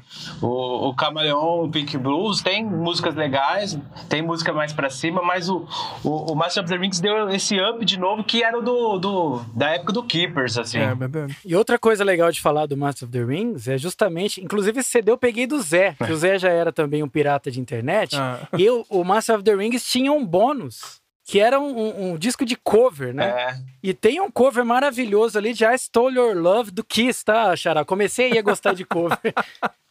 cover maravilhoso ali. ali, só. Do, do. É, e, e tem um, aí né, nessa parte de covers, tem um, um cover tributo, mais ou menos assim, que é o Grapple, fazendo uma homenagem ao Malmsteen. Ah. Que tem uma música que chama Sim, Grau, sim. Eu vou- fui pegar pra ler, porque eu não lembro o nome. Graupolski Malmsuit 1001. É, seis Muito minutos bom. de guitarra solando sem parar. Nossa, fritando. Muito bom. Sensacional. É, falando de dissidência aí, Zé, uma, assim que o fundador do Halloween, o Kai Hansen, saiu do Halloween, ele resolveu fazer uma parada dele, né? Conta aí pra gente como é que foi esse esquema aí. É, exatamente, né? Quando o cara sai, o cara fala assim: vou fazer o que eu gosto. É. E foi o que o Kay Hansen fez, né? Ele quis, ele saiu e falou assim: vou fazer um disco meu com a sonoridade do Halloween meio que do começo ali, que era um pouco mais rápido, É. com vocal um pouco menos melódico, né? Do Michael Kiske. E aí ele criou o Gamma Ray. É. A- apesar de ele fugir um pouco de tão melódico que era o Halloween, ele trouxe um vocalista que é melódico pra caramba, que é o Ralph Shippers. Pois é. O, o Ralph Shippers depois é o que fundou o Primal Fear. É verdade. Que é outra banda que vale a pena é, pesquisar depois. Pois é. Mas o Michael, o, o Kay Hansen, ele gravou o primeiro disco, né, o Hidden for Tomorrow, mas mesclando um pouco essa sonoridade com o vocal dele, porque ele sumiu o vocal em algumas letras também, em algumas músicas, né? Sim. Então, era, era, um- era guitarra mais rápida, o, as músicas mais rasgadas, e mesmo com o vocal melódico do Ralph Shippers, tinha uma, to- uma tonalidade diferente do Michael Kiske, né? Sim, verdade. Eu acho que vale esse disco conhecer, não é o meu favorito do Gamma Ray, porque tem Lust for Life, que é clássica até hoje, Heaven Can Wait, que não é a do Iron Maiden, que tem muita gente que confunde, e a música e a música Healing for Tomorrow, que, que é absurdamente abre um disco com uma música de oito minutos, é no primeiro disco é, é corajoso. Corajoso. Pois é. Mas para mim o melhor disco do Gamma Ray, sem dúvida, é o Land of the Free. Ele define bem o que é o power metal. É clássico hoje, é substituível para muita banda de, de power metal e melódico. Que mas já saiu, já marca a saída do Ralph Shippers, que já estava montando o Primal Fear com o guitarrista Matt Sinner, Sim. e o Ken Hansen assumiu o vocal sozinho. E é um disco melódico, bem rápido, mas ele não é enjoativo, porque ele tem bastante nuances de variações musicais. Não é só aquela coisa muito rápida, aquela coisa sem parar. Uhum. No, ele abre também o disco com uma Rebellion Dreamland, que é outra música longa também, 8 minutos e 45. E tem os back vocals que o próprio Ken Hansen grava, que é faz dar, dar aquele corpo na, na, na música, né? Uhum. E aí depois a gente vai para o Metal on a Mission, que é, acelera bem mais. A Rebellion Dreamland tem bastante variação sonora, mas Metal on a Mission é aquela clássica power metal mesmo, rápida, melódica e grudenta na cabeça. e aí é um, é, é um disco que define tanto o segmento que ele chamou participações. Trouxe o Michael Kiske, que estava meio afastado né, do, do heavy metal, que ele teve um, suas desavenças com o segmento depois que saiu do Halloween, Yeah. meio que falando que não ia mais tocar heavy metal, mas aí ele gravou Time to Break Free, que é uma, é uma música meio popzinha, assim, mas é, na época foi muito legal para ouvir a, a voz do Michael Kiske de novo, Pois né? é. Então, ajudou a galera a matar a saudade dele. Com certeza. E aí temos a participação também do, do Ace Curse, do, do Blind Guardian, que o Brunão depois vai falar mais aí, que ele gravou a balada Farewell, que eu acho que não soube aproveitar muito a, a voz do, do Hansi, né? É. Porque a voz do Hansi, quem conhece, não combina muito com balada. É, Então aí eu, eu deixo aí o Land of the Free como a referência. Eu acho que pra mim, um, tirando o, o, o Keepers aí, é o maior ícone do Power Metal aí. Ah, com certeza. É engraçado que o meu favorito do, do Gamma Ray é o Somewhere Out in Space, que é o logo em sequência, que é 97. Que não, não tem muito hit nem nada, mas sei lá, eu acho um disquinho fechadinho, amarradinho e sem muita firula. Eu, eu gosto mais do, do Somewhere Out in Space. É, bom mas disco. o Gamma Ray é muito bom, foi muito bacana. Acho que, foi, acho que ficou mais personalidade quando o Kai Hansen realmente assumiu o vocal. Falou assim: não, deixa eu cantar essa porra aqui. o projeto é meu. O nome da banda podia ser Kai Hansen, né? Mas aí botou só o Gamma Ray ali pra fingir que a banda tem, tem outros criativos, né? Pra trazer a galera junto, né? É, o Power Metal é agregador. Vai, você vê que tem, todo mundo tem participação. Ah, né? com certeza. Daqui a pouco você vai ver um disco de participação que o Bruno Léo odeia. Não, vamos seguir aqui. Eu vou, você falou do, do, do Hansi Kursch ali. Eu vou trazer aqui pra gente, talvez um dos discos mais fundamentais do Power Metal é o Imaginations from Other Side, do Blind Guardian, que é uma puta. Acho que, acho que Halloween e Blind Guardian com certeza são as maiores bandas da Alemanha, acho, talvez do gênero, né?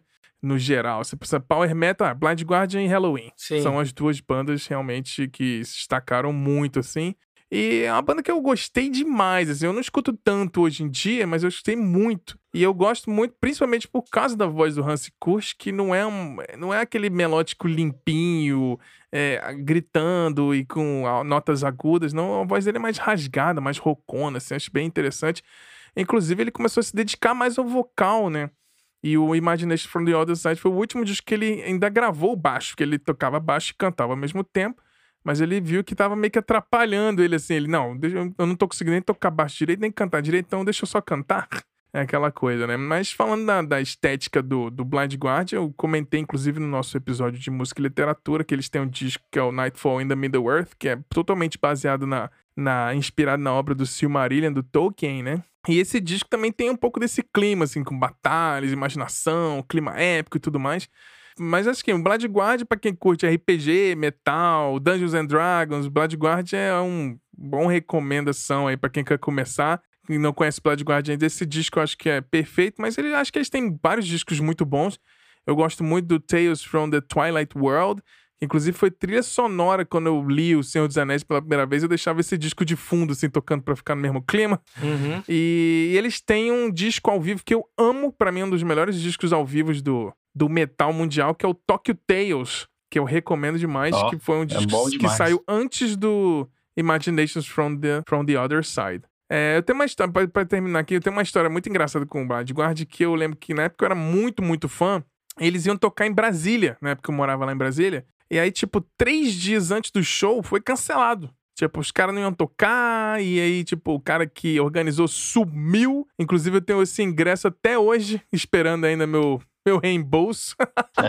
Mas aí, assim, não foi. O cara, o organizador sumiu, não tinha pagado a banda, e o local que ele tinha arrumado perdeu a vará. Foi um uma treta dessa, assim, eu lembro que fiquei muito, muito puto. Mas aí em 2011, foi o primeiro ano quando eu mudei aqui pra Helsinki, o meu primeiro festival Tuska, o famoso Tuska aqui em Helsinki, teve o Blind Guardian fechando nos discos, então finalmente eu consegui ver o Blind Guardian ao vivo e foi muito, muito, muito, muito maravilhoso. Então eu fiquei feliz, né? Teve uma espera aí de quase 10 anos, mas valeu a pena. o, o Blind Guardian segue bem essa risca do, do metal espada, né? É. O Tolkien, a influência, tudo isso daí. Tem, tem até eu música inspirada no Game of Thrones. E eles vão nessa questão meio bem é. de fantasia medieval. Assim, o Blind Guardian é bem temático, né? Nesse sentido. E é legal que, é legal que você citou, por exemplo, o Tokyo Tales. O Tokyo Tales é uma fase que eles eram um pouco mais speed, né? É. É, é. Depois, ele, é, depois eles foram ficando um pouco mais melódico. É, é verdade. Até o Toque Taser era bem tipo pedal duplo e. Sem parar, né? É. Aquele negócio sem parar. É. E eu imaginei que eles começaram a fazer uma coisa mais com musiquinha só no violão. Mais épica, é, né? parecendo musiquinha da floresta, com os duendes e os gnomos. Teve umas coisas é bem assim. Isso aí, né?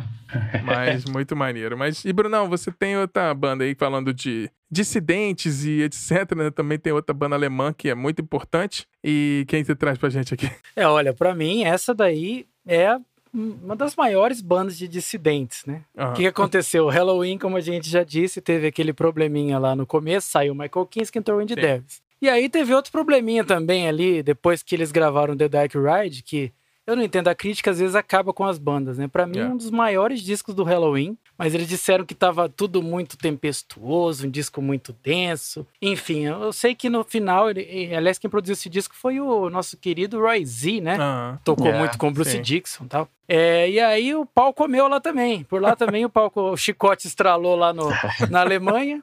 E aí acabou o nosso querido, maravilhoso Oli Cush e o Roland Grapple saíram da banda, né? Pois é. é. E graças a Deus que eles saíram da banda, porque graças a eles eu tive a oportunidade de conhecer um carinha aí, meio desconhecido, um vocalista aí que ninguém dá nada para ele, que é, é um tal de Johnny Land. É. é. canta muito. E o Johnny Land se juntou com ele, né? Com o Oli Cush, com o Roland Grapple e mais, o, mais os outros integrantes. Ele, se eu não me engano, teve uma época que até o tecladista do Stratovarius estava tocando no Masterplan, vocês Procede essa informação? Ixi, não, eu não, não, eu não, sei, não sei porque eu não conheço tanto o Masterplan.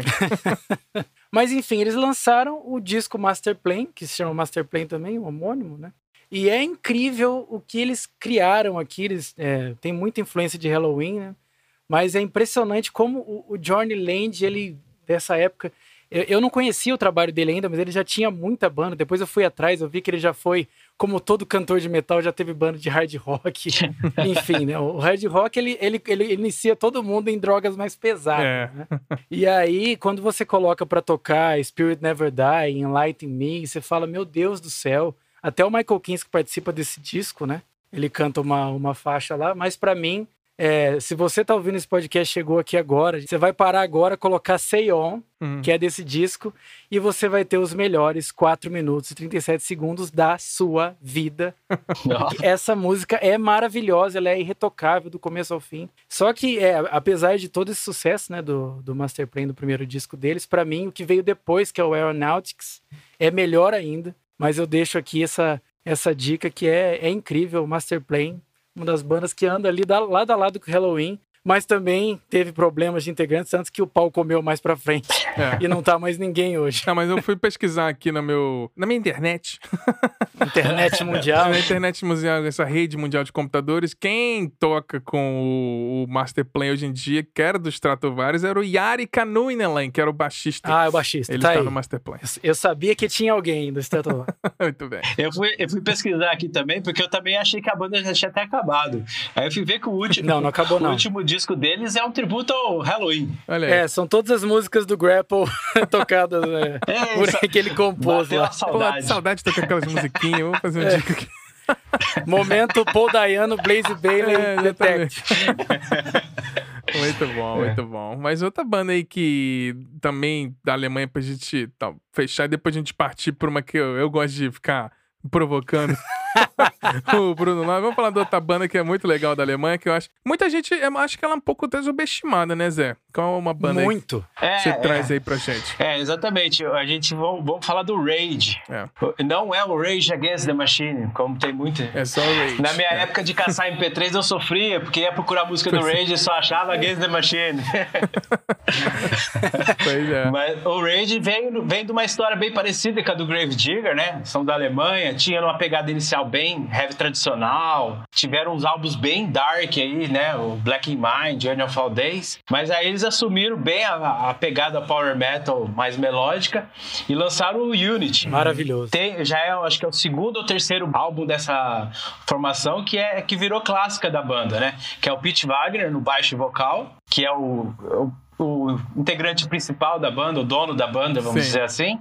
Aí na guitarra tinha o Vitor Smolsky, que tem muita influência de música clássica ali, é um, é um, um guitarrista bem virtuoso, assim. Ô Zé, Oi. De deixa eu só fazer uma pausa. A gente precisa falar aqui que, para mim, na minha opinião, humilde opinião, não sou ninguém nesse mundo, mas a minha opinião aqui, esse guitarrista, o Vitor Smolsky aí, é o maior guitarrista do estilo. Eu nunca vi um cara tão criativo e tão talentoso quanto esse cara aí. É. Só isso. É, é, é, eu até volto aqui que eu acabei pulando. É, o Raid, para quem não sabe, todo mundo tem uma época que todas as bandas gravavam com orquestra e, e, e é. fazia discos uhum. pomposos com orquestras aí. Tirando o Deep Purple, que nos primeiros discos também gravaram com orquestra, é. o, o Raid foi uma das primeiras a gravar é, compor um disco pensando em orquestra, né? Que o, o Scorpions e o Metallica, eles gravaram discos rearranjados para orquestra, né? Que é o Moment of Glory Sim. e o SM. Já o Rage, ele gravou um disco pensando numa orquestra, que é o álbum Língua Mortis aí. É, ele é gravado com a Orquestra Sinfônica de Praga. É, é um disco que tem nos, nos streams, vale muito a pena ouvir mas não tem tanta pegada power metal, é diferente, mas vale a pena ouvir. Uhum. Então, aí voltando, né, o Unity é, for, formou essa essa tríade, né, esse power trio, né, o Pete Wagner, o Victor Smolsky na guitarra e o Mike Terrana na bateria. Para quem não conhece Mike Terrana Brutal. na bateria, só procura solo dele. Procura um vídeo de solo dele nessa época do Rage que você baba muito. Já tocou no Master Plan também. Já, né? Ah, o, Mike, já. o Mike Terrana também é meio Aquiles Priest, já tocou com bastante gente. Já. É. Meio Mike Portnoy é, também. É, é. é, mal de baterista muito virtuoso, essas coisas assim, ele vai. Todo mundo quer esse peso na banda. Pois, pois é. é. Então, aí o, o Unity já, é, já traz uma sonoridade mais melódica, mais moderna. Eles abrem com All I Want, que tem um vocal rasgado do Pive, mas na hora dos, do, dos refrão é mais melódico, é, é aquele refrão grudento que você sai cantando sem perceber ali, uhum. é, é sensacional. Depois eu indico também a faixa Down, que também tem refrão clássico, que é, é, parece que o disco inteiro foi feito para tocar ao vivo, porque você escuta o disco você fica imaginando toda a galera cantando junto. E é, tem uma música cantada em latim, principalmente, é, acho que é o refrão inteiro cantado em latim. Isso, isso. É o Desiree, que é que o, o Victor Smolsky faz um solo nessa música que uhum. é de babá. Aí você pega bastante essas influências de música clássica dele ali. É, é sensacional. E aí a, a, faixa que é a, a, fecha o disco é uma faixa que mescla tudo, prog, power, speed, heavy, e é uma faixa instrumental que chama Unity. Uhum. Uma curiosidade, eu lembro quando era moleque, eu, eu, punha essa música, pagava tudo quarto e ficava viajando mesmo. De tão alucinante. Naquela época música. que a gente ouvia as é, músicas, né, é. Hoje a música é só um background do que a gente tá fazendo. É, exatamente. Eu, é, é, era uma época que a gente sentava para reunir turma para ouvir disco. Sentava todo mundo em volta do disco. som ali, ó. Vamos ouvir. Exatamente. De cabo a rabo. Então o Unity, o Unity é, é muito bom. É, clássico no Power Metal aí. Ah, com certeza. Agora vamos para fechar. Ó, só para aproveitar. Fala aí, Brunão. É, é, antes de entrar, só para aproveitar aqui no do Unity, para mim a melhor música chama Set This World on Fire, que tem uma das maiores intros de guitarra que eu já vi na minha vida. Ah, é muito isso. bom. Mas para fechar aqui o nosso Power Metal alemão agora, nosso todo grande movimento tem que ter, né, um grupo de amigos. amigos do metal. É, teve aí o nosso querido sertanejo, tem os amigos, né? E tem uma, um projeto aí que pra fechar isso aqui é uma, é uma galera, vamos dizer assim, é o Norvana do, do Power Metal lá, lá, juntando todas as tribos. Diz aí, Brunão, qual é o projeto aí que você traz para fechar esse Power Metal alemão pra gente?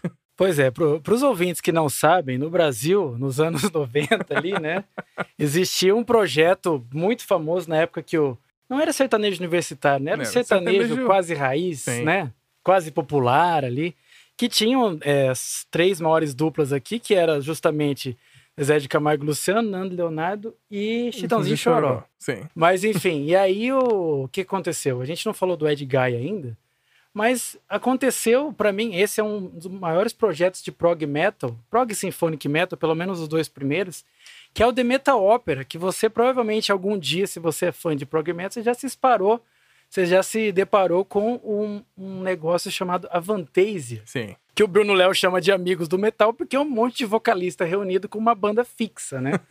Só que não é qualquer vocalista, né? Porque a gente tem ali o, o Tobias Sammet, né? Que é um vocalista do Ed Guy, que é uma voz. Eu acho que ele representa bastante power metal, né? Aquele vocal gritado, agudo ali.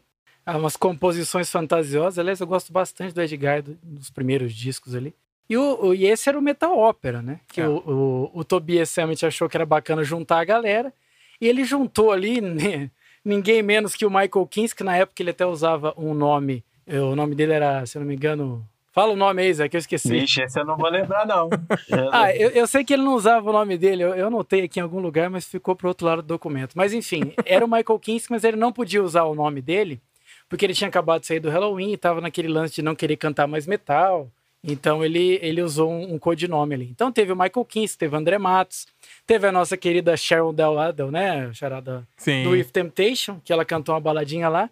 O Kai Hansen, o Timo Tolk, o Oliver Hartman, entre outros, né? Pelo menos nesses primeiros aí. Sim. E o projeto foi tão bem sucedido que ele acontece até hoje, né? Tanto que eles lançaram um disco novo agora que chama Moon Glow, que já saiu aí, que tem participações do Johnny Land, Geoff Tate, né? Para quem conhece os nossos amigos lá do. Fala o nome da banda dele que eu esqueci, do Operation Mad Crime lá. Ah, o Queen's Right. O Queen's Right. O Queen's. E tem também a participação do Eric Martin, do Mr. Big. Olha aí. Então é legal demais aí o, o Avantage, eles estão aí até hoje. Então eu recomendo muito, pelo menos esse, o primeiro e segundo disco, que ele é mais Power Symphonic Metal. Depois ele foi explorar um pouco de hard rock, rock tradicional. O Avantage é bem versátil nesse sentido. Mas é um disco que, para quem gosta de power metal, tem que tem que estar tá falando aqui. Ah, com certeza. Vale, vale, acrescentar aí que o Avantage, esse projeto do Tobias Summit, é, ele, ele tem o sonho de trazer o Bruce Dixon cantando. É. Ele, ele, ele falou que ele fez um projeto e ele falou que ainda vai trazer o Bruce Dixon cantando. Mas ele já trouxe Bruce, gente. Vaça o ele já trouxe gente muito gabaritada. Até o Alice Cooper já gravou com o Vantage também. Sim, sim. É, tem que ver o a Bruce Dixon é top tier, né? É mais difícil. É. tem que, de repente, comprar passagem, levar uns, uns microfones pro, pra cabine de, de piloto lá e grava com ele enquanto tá voando, né? É mais fácil. Durante um voo desses aí, ele grava tranquilo. É. muito bom. Maravilhoso. Mas é muito bom. Assim, a gente falou bastante do metal brasileiro e do metal alemão. Agora a gente vai passar aqui rapidinho para fechar a reta final do nosso episódio, para não ficar também muito grande, não tem muita coisa para falar, é muito difícil falar de um estilo tão importante assim, mas já falar de uns discos fundamentais de outras bandas de que não sejam, né, do foram muito grandes importantíssimos, que não são necessariamente da Alemanha nem do Brasil. Eu vou começar aqui com uma banda que realmente são ícones do power metal, com um disco que eu adoro, então é um disco fundamental do power metal, que é o Hail to England do Manowar. Foi o terceiro disco da banda que foi lançado em 1984, então tem muito tempo. E o disco, o nome do disco é uma homenagem ao país onde que a banda se meio que se conheceu, apesar deles serem dos Estados Unidos. E a trivia é que na capa do disco não tem a bandeira da Inglaterra, tem a bandeira do Reino Unido. Então, tem essa curiosidade Hail to England, mas a bandeira que tá é do United Kingdom. e, inclusive, assim, o disco chegou no 13 terceiro lugar nas paradas do Reino Unido na época, assim, é um, é um acontecimento muito grande para uma banda de metal, né? Sim. Em 84 ali. E a Rolling Stone colocou o Hail to England no número 87 dos 100 melhores discos de metal de todos os tempos. E para quem não conhece o Menor, eles são inclusive bastante zoados aí por tirar foto promocional sem camisa, todo besuntado no óleo. Os caras, tipo, se vestem parecendo o Conan do metal, assim. Então eles têm, têm muito, muita galera Chega zoa. a ser caricato. É, é. é muito caricato. Então, tenho certeza, tenho certeza que eles, o sonho do Menor era ser trilha sonora do Conan do Schwarzenegger, assim, na época. Com certeza. Mas eles têm uma carreira muito extensa, com vários discos bem interessantes. Tem o Triumph Steel e eles têm um discos bem clássicos, que é o Kings of Metal também, que é bem bacana. E o Louder Than Hell, que foi inclusive quando eles foram para Brasília, uma trivia aí. Meu irmão foi o produtor desse show, eu conheci os caras da banda. Olha aí. A gente foi pra, sair pra jantar, eu sentei do lado do Joe DeMaio. eu tinha 14 ele tava, anos. Ele tava besuntado ou não? Não, estavam vestidos. Todos estavam vestidos normais. Ah, bom. É, fui lá, jantei com os caras, conheci, foi bem bacana. No dia seguinte eles tocaram e, e impressionante. Eles são muito conhecidos por ser a banda mais alta do mundo, né? De tocar mais alto em, em altura. Já quebraram em vários recordes de tocar em altura de decibéis. E eu juro para vocês, eles tocaram num lugar em Brasília que parecia que o teto ia cair de tão alto que os caras estavam tocando. Mas é bem bacana, assim. Eu acho que o Manowar é bem legal. E principalmente, eu acho que esse disco, o Hail to England, é um pouco menos poser. e, mas o Manowar, eu acho que foi muito legal, porque eu era bem criança quando eu comecei a escutar Manowar, o Hail to England, e, e, eu ficava impressionado com a voz do Eric Adams. É uma bandaça. Né? Bandaça. Né? Vamos seguir, quiser. Essa banda, essa banda foi fácil falar assim. Pode falar. pode falar aí, que eu não sou muito fã, mas pode falar. Eu sei é. que você gosta, mas traz aí pra gente outra banda, uma banda com um disco fundamental é para quem gosta de power metal aí. É, hoje eu, eu não sou tão fã dessa banda. Eu acho que marcou minha fase juvenil de power metal. Uhum. É, vamos falar do Hammerfall aí. Sim. O Hammerfall segue a risca o padrão power metal clichêzão. É. Metal, dragão, espada, fantasia, letras letras grudentas e, é. é. e aquele visual todo medieval, né? É. Eu, é, tanto que eles têm um eles têm um Ed deles, né? Que, que é o Hector, que é um cavaleiro medieval empunhando, pra, obviamente, um, um martelo. é, musicalmente eles bebem bastante da influência de Judas Priest. Aí já tem uma, uma pegada um pouco de Uhum. né? Principalmente nos backing vocals, assim, nos refrão, aquele refrão mais imponente, com bastante gente cantando junto. E tem um pouquinho de menor também, tanto no visual, às vezes até na letra, assim. Uhum. É, apesar de não ser o disco mais clássico deles, que é o, o disco mais clássico é o Glory to the Brave, assim, que estourou eles, assim. Uhum. Que, mas para mim é o Crimson Thunder, que acho que, se não me engano, é o quarto disco deles. É, para mim marcou muito, porque quando eu vi o clipe, ainda na época que a MTV ainda passava música, tinha o Gastão lá apresentando o Fúria, Fúria Metal. O Fúria. Já quase na fase final do Fúria aí, vi o clipe do Hearts on Fire. Pô, essa música eu tenho que dizer que é boa, viu, Xara? Hearts on Fire é legal. Não, você pode gostar, fica à vontade. é, é, mas mas é, Hammerfall é aquela banda que você curte bastante quando era moleque, quando você era mais novo, e hoje você tem um pouquinho de vergonha de falar que gostava. É tipo eu comendo o assim. Ah, tipo, ah, é legal, mas hoje em dia não escuto mais, não. É. Mas eu, eu gosto, eu gosto assim do Hammerfall por causa desses back vocal né, bem puxado de accept em, em coral, assim, é bem, é bem legal. Aí, por exemplo, eu gosto desse disco, a gente, eu destaco Riders on the Storm, On the Edge of the Honor também, mas a clássica mesmo é Hearts on Fire, não tem como. E aí tem até uma história engraçada de, de Hammerfall. Eu lembro quando eu fui num show deles, acho que foi em 2004, que era a turnê do Crimson Thunder, que eu tava ouvindo bastante, era aqueles discos que ficavam no repeat até. Uhum. Acho que é por isso que eu não gosto mais. é. Aí eu fui e queria ver a banda de perto, né? Eu queria ver o Hector e é, todos os caras têm aquela, aquelas botinas medieval, aquelas coisas tudo de placa de metal, indumentária, é, indumentária né? corrente de ferro, tudo. Então eu colei no, na grade para ver o show lá, assisti o show da grade, tudo para ver de perto. E aí na hora que acabou o show, a banda distribuindo essas palhetas e cumprimentando a galera, eu procurando a palheta assim, de que de repente eu levo uma baquetada na cabeça. Olha aí. É literalmente mesmo, porque eu, eu não vi o baterista arremessando a, a, ba, a baqueta que eu, vale destacar inesperada. vale destacar que o baterista é o Anders Johansson, que é irmão do tecladista do Jens Johansson, que é do Stratovarius. Sim, já tocou o... com o Ing Malmsteen, né? É, no... Ô, ô, Bruno Léo, uhum. foi, foi o momento do Zé, é o momento Márcio Viana, né? De shows. É. o Márcio Viana, o Márcio Viana Edgar, tem umas trilhas. Tem uma história, né? Que o Edgar Escandurra jogou uma paleta e caiu dentro da camisa dele, ele tomou porrada. Apanhou. é, muito então, bom. Maravilhoso. Então, é, é, até, então eu tomei a baquetada na cabeça, falei, caramba, fiquei procurando, aí de repente a baqueta ficou certinho no meu braço. Tenho guardado até aí. hoje. Aí. Tenho guardado ah. até hoje. Ah, tu conseguiu pegar, muito bom. Peguei, tomei na testa, mas fiquei com ela na mão. Não, Zé, aproveita que você tá contando história de show, conta rapidinho aí o que, que você tem do Iron Maiden aí pro, pro Bruno Léo Ribeiro saber. Nossa, é. É, é, é, é, essa, meu primeiro show internacional de heavy metal aí é, foi Iron Maiden no, em Curitiba, quando eu abrindo no Skull Rock, no antigo Skull Rock, era uhum. o torneio do Virtual Eleven despedidas do Blaze Bailey, né? Sim. Aí a gente tava lá no show, né? Primeiro show, todo molecão, que o Halloween abriu. Olha só. Tinha uma abertura do Halloween na turnê do Better Than Raw. Nossa, foda demais. E eu falo que até que o show do Halloween foi melhor que do Iron Maiden, né? Que eles falam que esse disco, uhum. esse, esse show do, de Curitiba do Blaze Bailey foi o que foi mandado ele embora. De tanto que ele errou. Ah. Ele, ele errou nas Nossa. letras das que ele mesmo tinha composto junto com a banda. Então, Nossa. aí você percebe, né?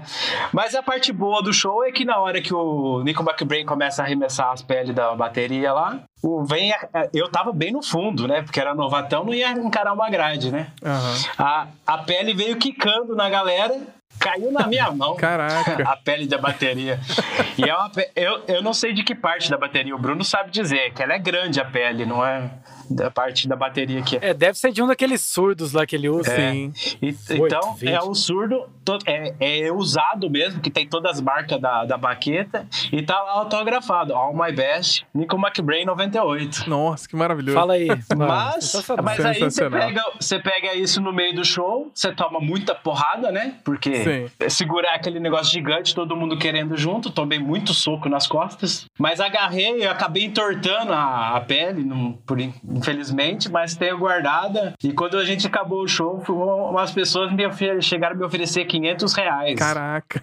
Olha aí. Na época, em 98, seria acho que mais quase uns mil reais aí. Fácil. Ah, fácil. Mas não entreguei de jeito nenhum. Tá lá, toda não. amassadinha, mas tá guardado em casa. Maravilhoso. Maravilhoso. A única coisa que eu consegui pegar foi uma paleta do. Eu acho que foi a paleta do Paul Stanley no show do Kiss. Oh. Que eles vão tacando um monte. É. E aí minha esposa, no final do show, ela ela tipo, tava mais ou menos no meio do show, ela viu, mas ninguém pegou. Putz. E ela falou: tem uma paleta ali, não dá, não, não, não chama atenção. aí eu fui indo, não, pisei em cima. E aí abaixei e peguei a paleta. Tem a paleta do Kiss que eles tocaram aqui em Helsinki. Legal demais. Mas acho que foi a única coisa que eu consegui pegar. Mas falando em Finlândia, show da Finlândia, vou falar de um, talvez, uma das bandas de power metal que eu mais gostei, mais gosto, mais fez parte da minha vida, porque eu tive uma banda cover dessa banda. Inclusive Sim. cantava. Então vou falar aqui do Stratovarius. Essa é, é novidade. É o, para mim, o disco fundamental deles é o Visions, que é um de outro disco de 97, que são daqui da Finlândia, o Stratovarius, é uma formação talvez mais clássica deles, inclusive com o Yari Kalunen, que é o baixista lá, que foi, foi participar, faz parte do Master Plan agora. Uhum. Mas Assim, é, é, esse disco foi era um disco quase conceitual sobre as profecias do Nostradamus. Tem uma capa até bonita, assim, um planeta com as mãos, não sei o quê. E, e, o, e tem uma música que acho que foi talvez o maior hit do Power Metal que chama Paradise, que é desse disco, né? Nossa. Que é uma música em um ódio ao, ao mundo sustentável. Então tem uma mensagem bem bacana. E talvez a maior música deles, que é o Black Diamond. Nossa, que tem aquela introdução de teclado lá, tipo, com timbre de cravos e tal do James Johansen, aí, que é o irmão do, do baterista lá, do que você comentou. E o Stratovarius nessa época, apesar de ser uma banda de origem finlandesa, na bateria tinha um alemão, né, que é o Jorg Michael, Jorg que é o mestre do power metal, acho que ele é o mestre do power metal da bateria. E o próprio James Johansen, que é da Suécia, né?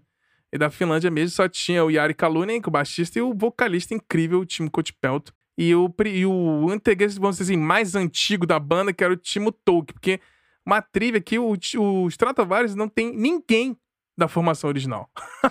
Olha isso. ninguém, olha isso. ninguém. Nem o Timo Tolkien, que foi o guitarrista principal, o maior compositor por muito tempo, ele entrou na banda depois de um tempo. Não sabia disso, não.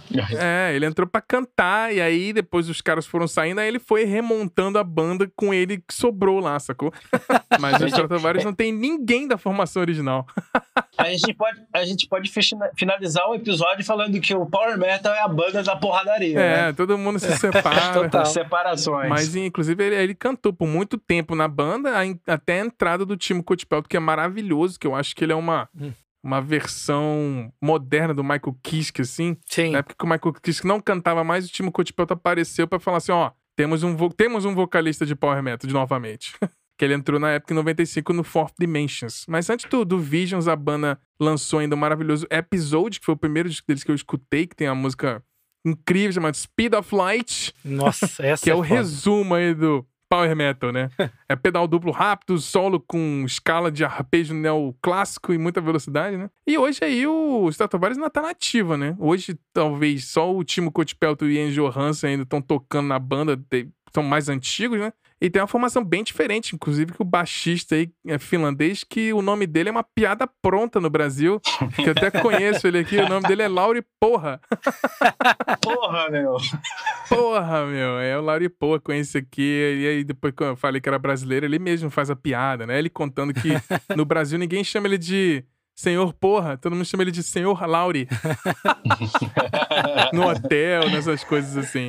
Mas eu recomendo muito esses três discos, principalmente o, o Episode e o Visions. E depois tem um disco deles que é muito bom, que tem aquela clássico que aqui na Finlândia é o sucesso de karaokê, que é Hunting High and Low, que é do disco Long Sequence, que é o Infinity. Ô, Xará, é, Hunting é... High. Esse é o hino finlandês do karaokê aqui.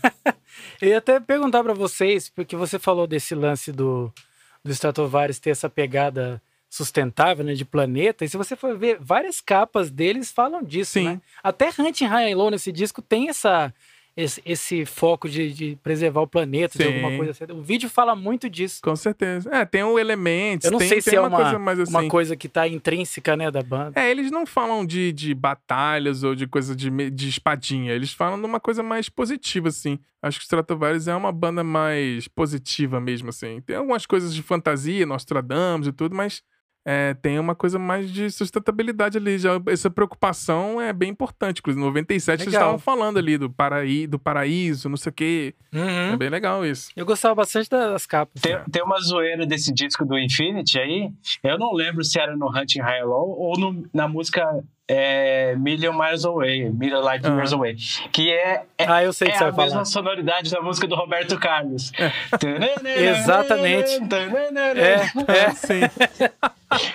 Exatamente, é, é verdade. É, Plagiaram o rei. A million light years away from you. É. É a música do Roberto Carlos total. eu lembro que na época que eles vieram pro Brasil pra essa turnê, eu, era uma época que eu comprava muito revista, a revista Road Crew falou e mostrou a música do Roberto Carlos pra eles.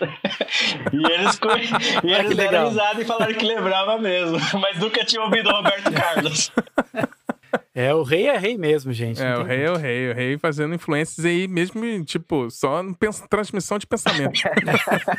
é, então. Mas, ô Xará, aproveitando aí que você tá falando de Satovares, tem que falar que eu conheci eles ouvindo, para mim, um dos maiores álbuns ao vivo, que é o Visions of Europe. Sim, né? o Alvivaço. Que é, meu Deus do céu, Paradise e conheci com essa versão. É, é um é. Alvivaço, um ótimo ao vivo. É. Com certeza. Já puxando eu tava falando da Finlândia, você vai trazer outra banda da Finlândia aqui, Brunão, e mais outra banda que a gente já comentou em outros episódios, mas fala rapidinho aí que essas duas bandas que você vai trazer, que também são tem fundamentais aí pro Power Metal. É, rapidinho aqui, fazendo aqui um mashup de duas bandas, né? A gente vai falar aqui do, do Firewind, né? Que é o, os gregos do Firewind. É. E também um pouquinho do. Aliás, todo mundo que escuta Power Metal, se nunca escutou, pelo menos já ouviu falar do, de um tal de Sonata Ártica, é. que sempre tá nas playlists, Sim. né? Artista sugerido, é. tá lá o, o Sonata Ártica. Mas é, o que eu vou falar deles aqui é, é, A gente sabe que eles são dois nomes importantíssimos do Power Metal. Mas eu vou trazer aqui, que eu sempre tento trazer os covers, né, Charan? Vou aproveitar o, aproveitar o, aproveitar o evento do Power Metal para falar aqui que o Firewind, apesar deles terem uma, várias músicas maravilhosas, eu conheci eles por um, por um cover que eles fazem de Maniac, do Michael Zembello, né? Sim. né?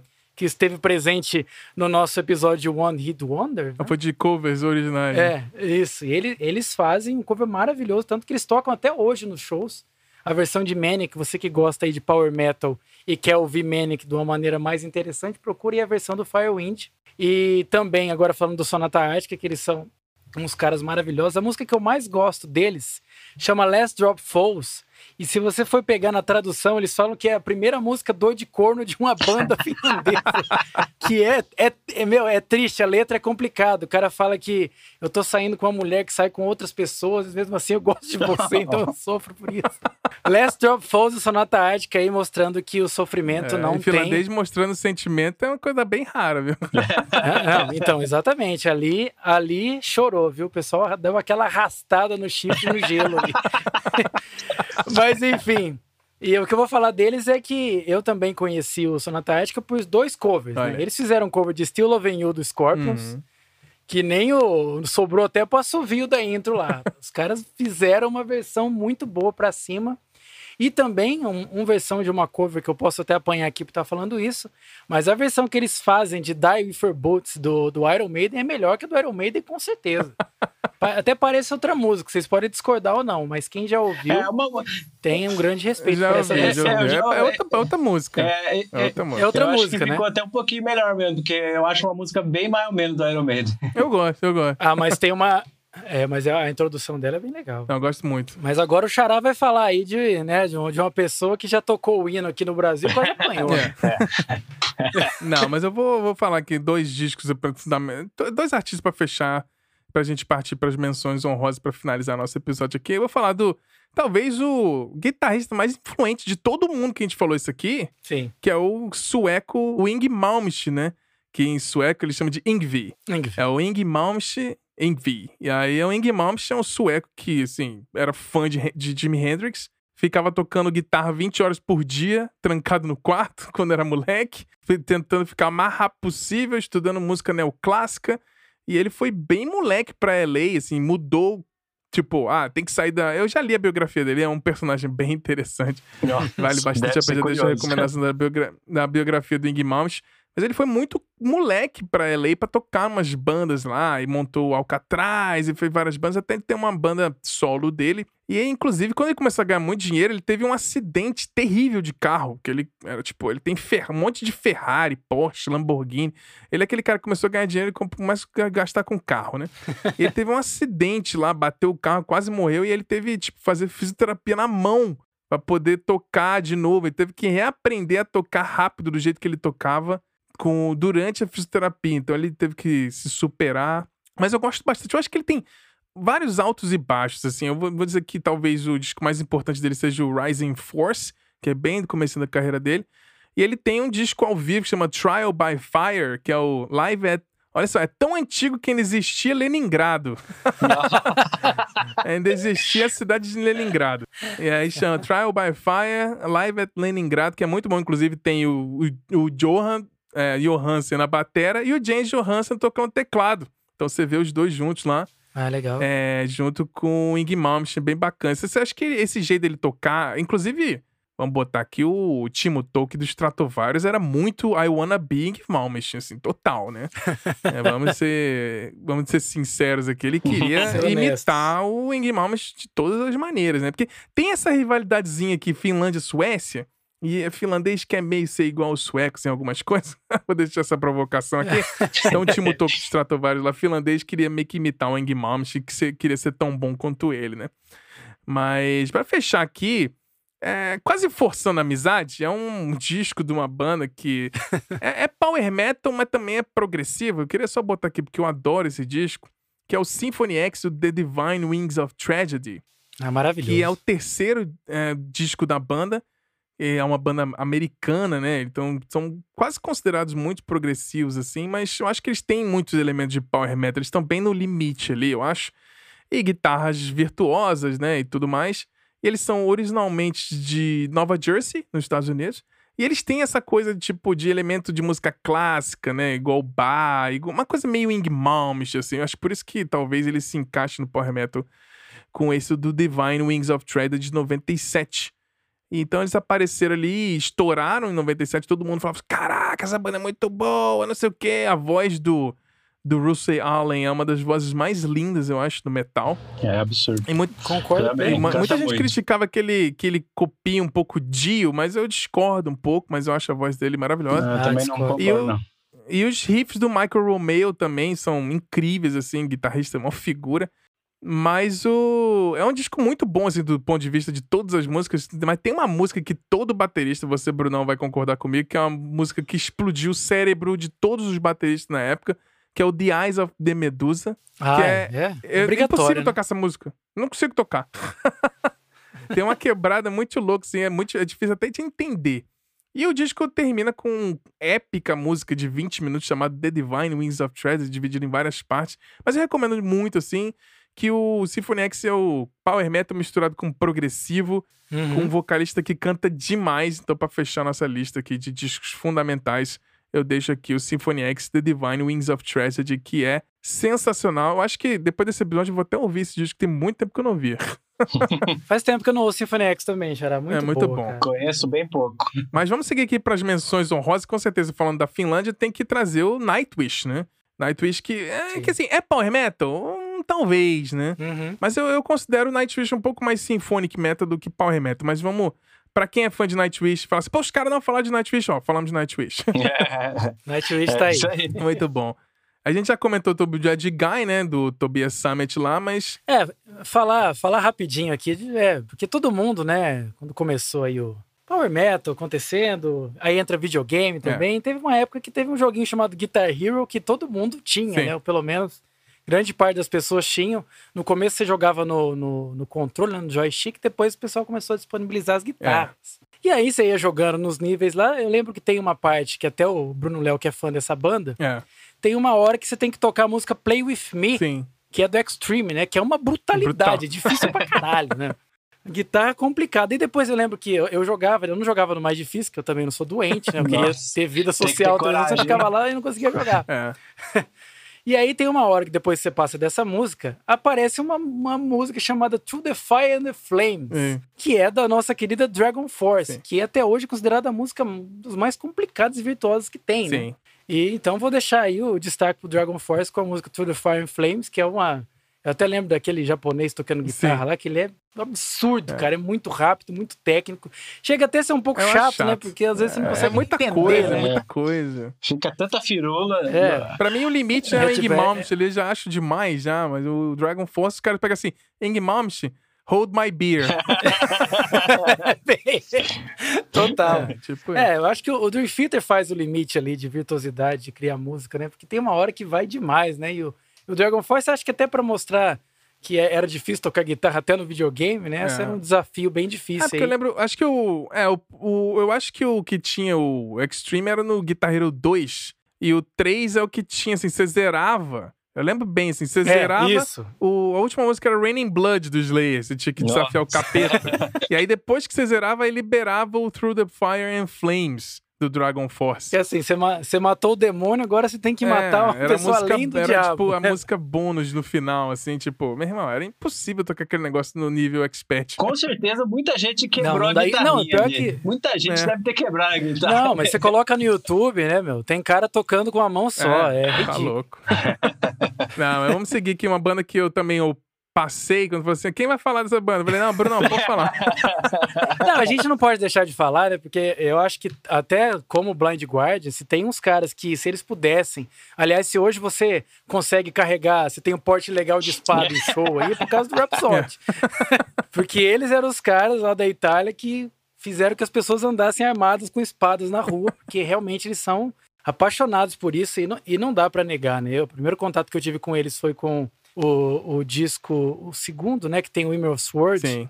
que é o, o, double bass dessa música é brutal, é. E, e, impressionante que o baterista nem era o Alex Holsworth, né, que a gente falou que tocou no é. Angry, um monte de banda até na Vantese. O baterista tem uma história engraçada, era o Daniele Carboneira, que era um puta baterista bom, só que ele era aquele baterista que queria fazer mais do que tocar bateria. Ele queria compor ali, né? Fazer umas musiquinhas.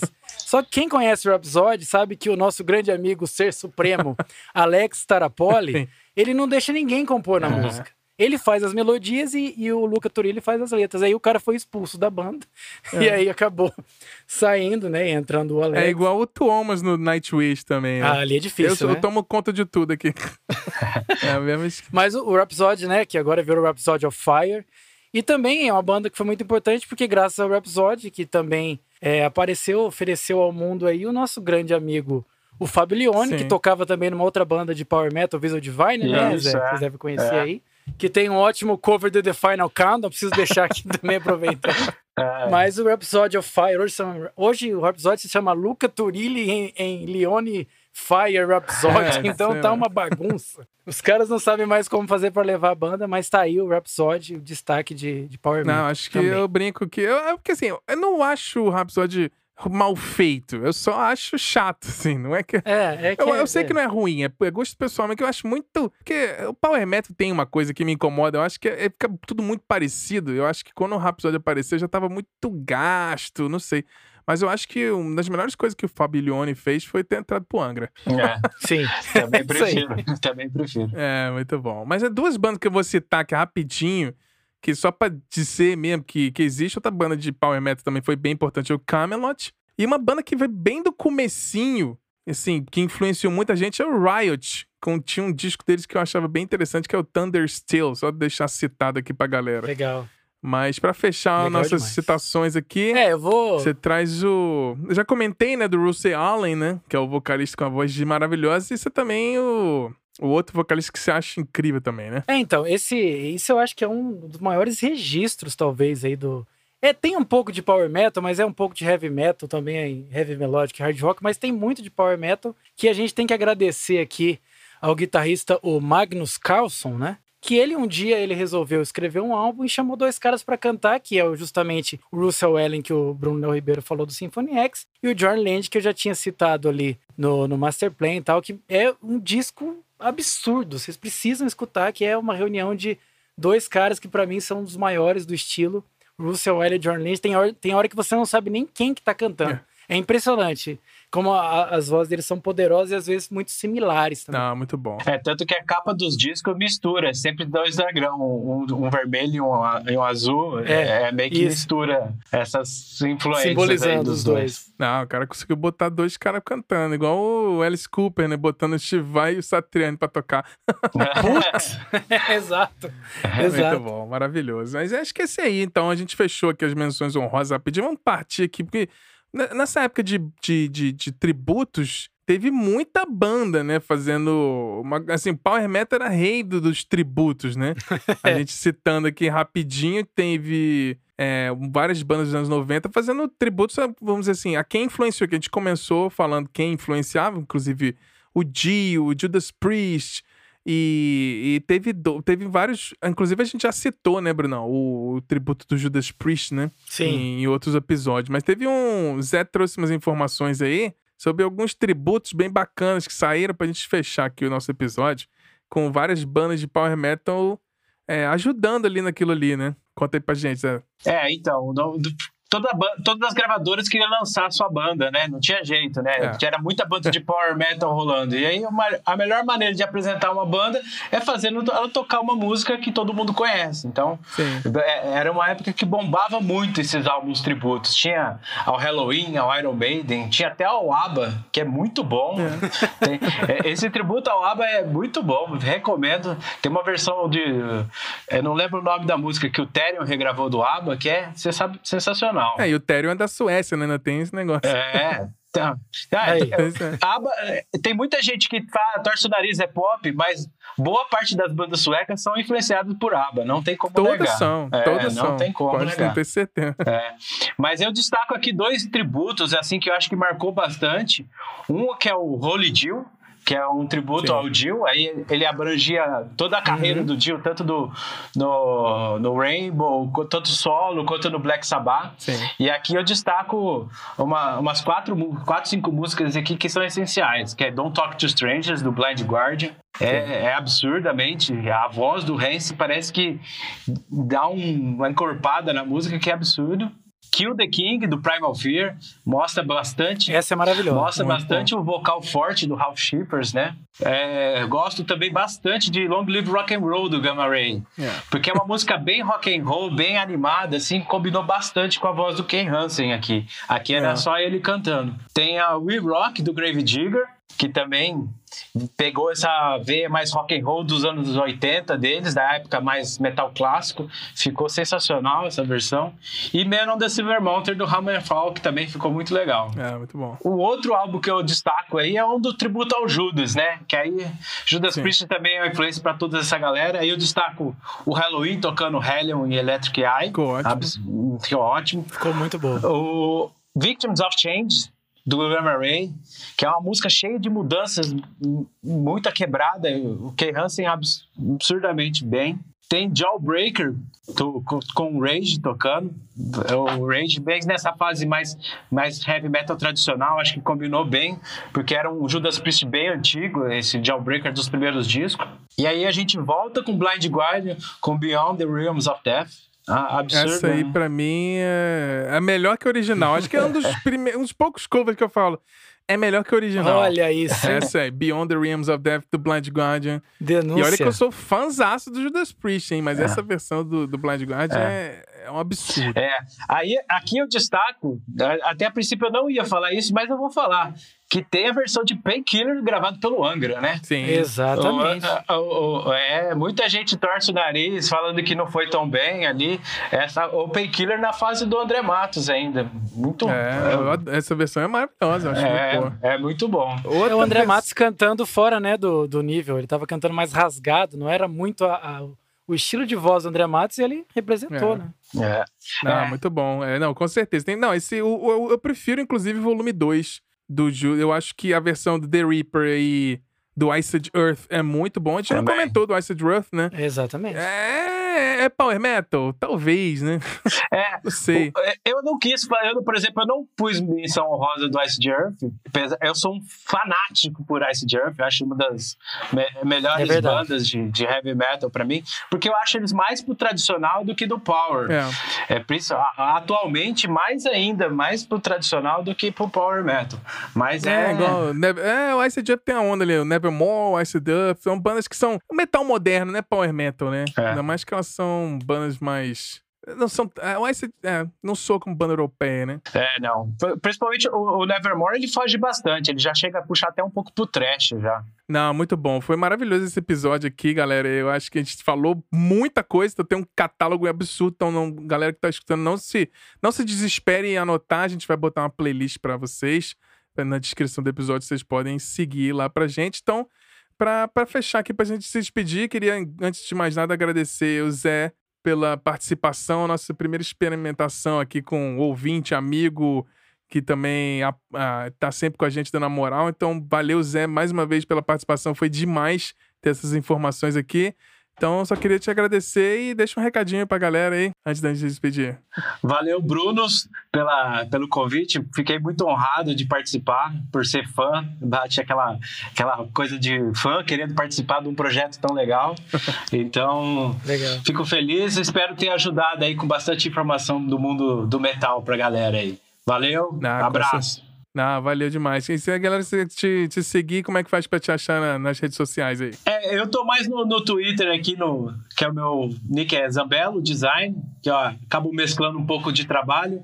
E no meu Instagram eu, eu dou dicas de música às vezes, assim, que é só Zambelo lá no meu Instagram, dou umas referências de música que eu tô ouvindo na hora.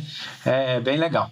Ah, bacana. Vou deixar aí na descrição do episódio. Então, a galera que quiser seguir o Zambelo para pegar essas diconas aí, segue ele lá. Muito, mais uma vez, valeu demais pelo, pelo seu tempo e dedicação em pesquisar e trazer muita informação aqui pra gente, complementando Bruno Lopes aí, algumas coisas. é isso aí. Muito bom. Mas é, é, é, legal demais a gente ver que o pessoal tá cada vez mais ouvindo o que a gente está falando aqui e poder contribuir. Eu trouxe trazer o Zé aí, que é um cara fã do, do estilo, não só do do power metal, mas da cena em si, né? Um cara que consome música mais pro rock and roll, heavy metal. Sim. E é, é agradecer, né? A gente tentou falar aqui um pouco desse estilo que muita gente gosta, né? Hoje talvez esteja um pouco perdido. É, a demanda de música que tem. Muita gente que tocava power metal foi pro progressivo ou foi pro rock and roll. Mas tem bandas aí que são fundamentais, né? Acho que essa, esse nosso catálogo aí, essa nossa biblioteca musical vai estar bastante rica. E agradecer, gente, tudo, tudo de bom para vocês. Ouçam aí o, Silêncio no Estúdio, que um dia você pode estar aqui nessa mesa redonda virtual maravilhosa falando de algum estilo que você É isso gosta. aí. Isso aí. Eu acho que o, a função desse episódio, inclusive, pra mim, assim, que, acho que talvez pra muita gente que escutou muito Power Metal de repente enjoou e tá, de repente, sei lá, 15 anos sem ouvir nada, vai ouvir esse episódio e falar assim, pô, vou escutar aqui É, a, a playlist deles. Aí quando chegar na metade já tá com, botando roupa medieval e pegando bandeira. Já tá saindo de armadura. Já tá indo em loja comprar espada. Acho que a função desse episódio é isso. Tipo, a galera que não escuta mais há muito tempo, ou a galera que. De repente a gente trazendo essas informações pra se apaixonar, ou talvez alguma outra banda que não conhece, mas pra de repente trazer de volta esse sentimento aí da época que estava Power Metal. Inclusive, eu falando aqui, quando eu fui comentar sobre o Symphony X, eu lembro, pô, acho que eu vou escutar o Divine Wings of Tragedy de novo. sim. Mas é. Essa coisa de você ouvir coisas do passado vai trazendo memórias, e acho que a gente tá fazendo esses episódios especiais sobre algum gênero, com coisas mais clássicas, pra justamente trazer isso pra você. Mas é isso, então.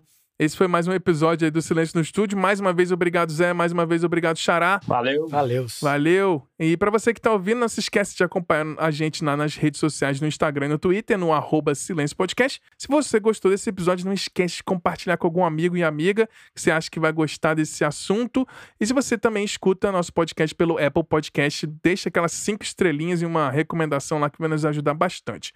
Mais um recadinho importante pra gente finalizar, que é só pra dizer pra vocês que a gente cria, pesquisa, edita, pauta todo o nosso podcast com muita paixão no nosso tempo livre. E se você quiser nos ajudar na nossa ferramenta de financiamento coletivo, você pode nos ajudar com o valor de um cafezinho. Se você quiser ajudar com um pouco mais, você pode inclusive fazer parte do nosso grupo fechado do WhatsApp. E lá a gente vai ter essa interação diária ali com todos. E de repente você fazer parte, mandar um áudio e de repente ser um dia convidado para nossos episódios. Então você pode contribuir lá com um pouquinho mais, mas se você quiser toda, toda a transparência para saber como a gente vai usar essa ajuda, por que, que a gente quer essa sua ajuda, tem toda a transparência lá sobre nossos custos no nosso site silencionostudio.com.br e clique lá em cima no menu Apoie. Mas a gente vai ficando por aqui. Espero que vocês tenham um dia maravilhoso, uma semana incrível, cheia de fantasias e muita imaginação. Nos falamos na semana que vem com um novo episódio. Um grande beijo, um grande abraço. Valeu!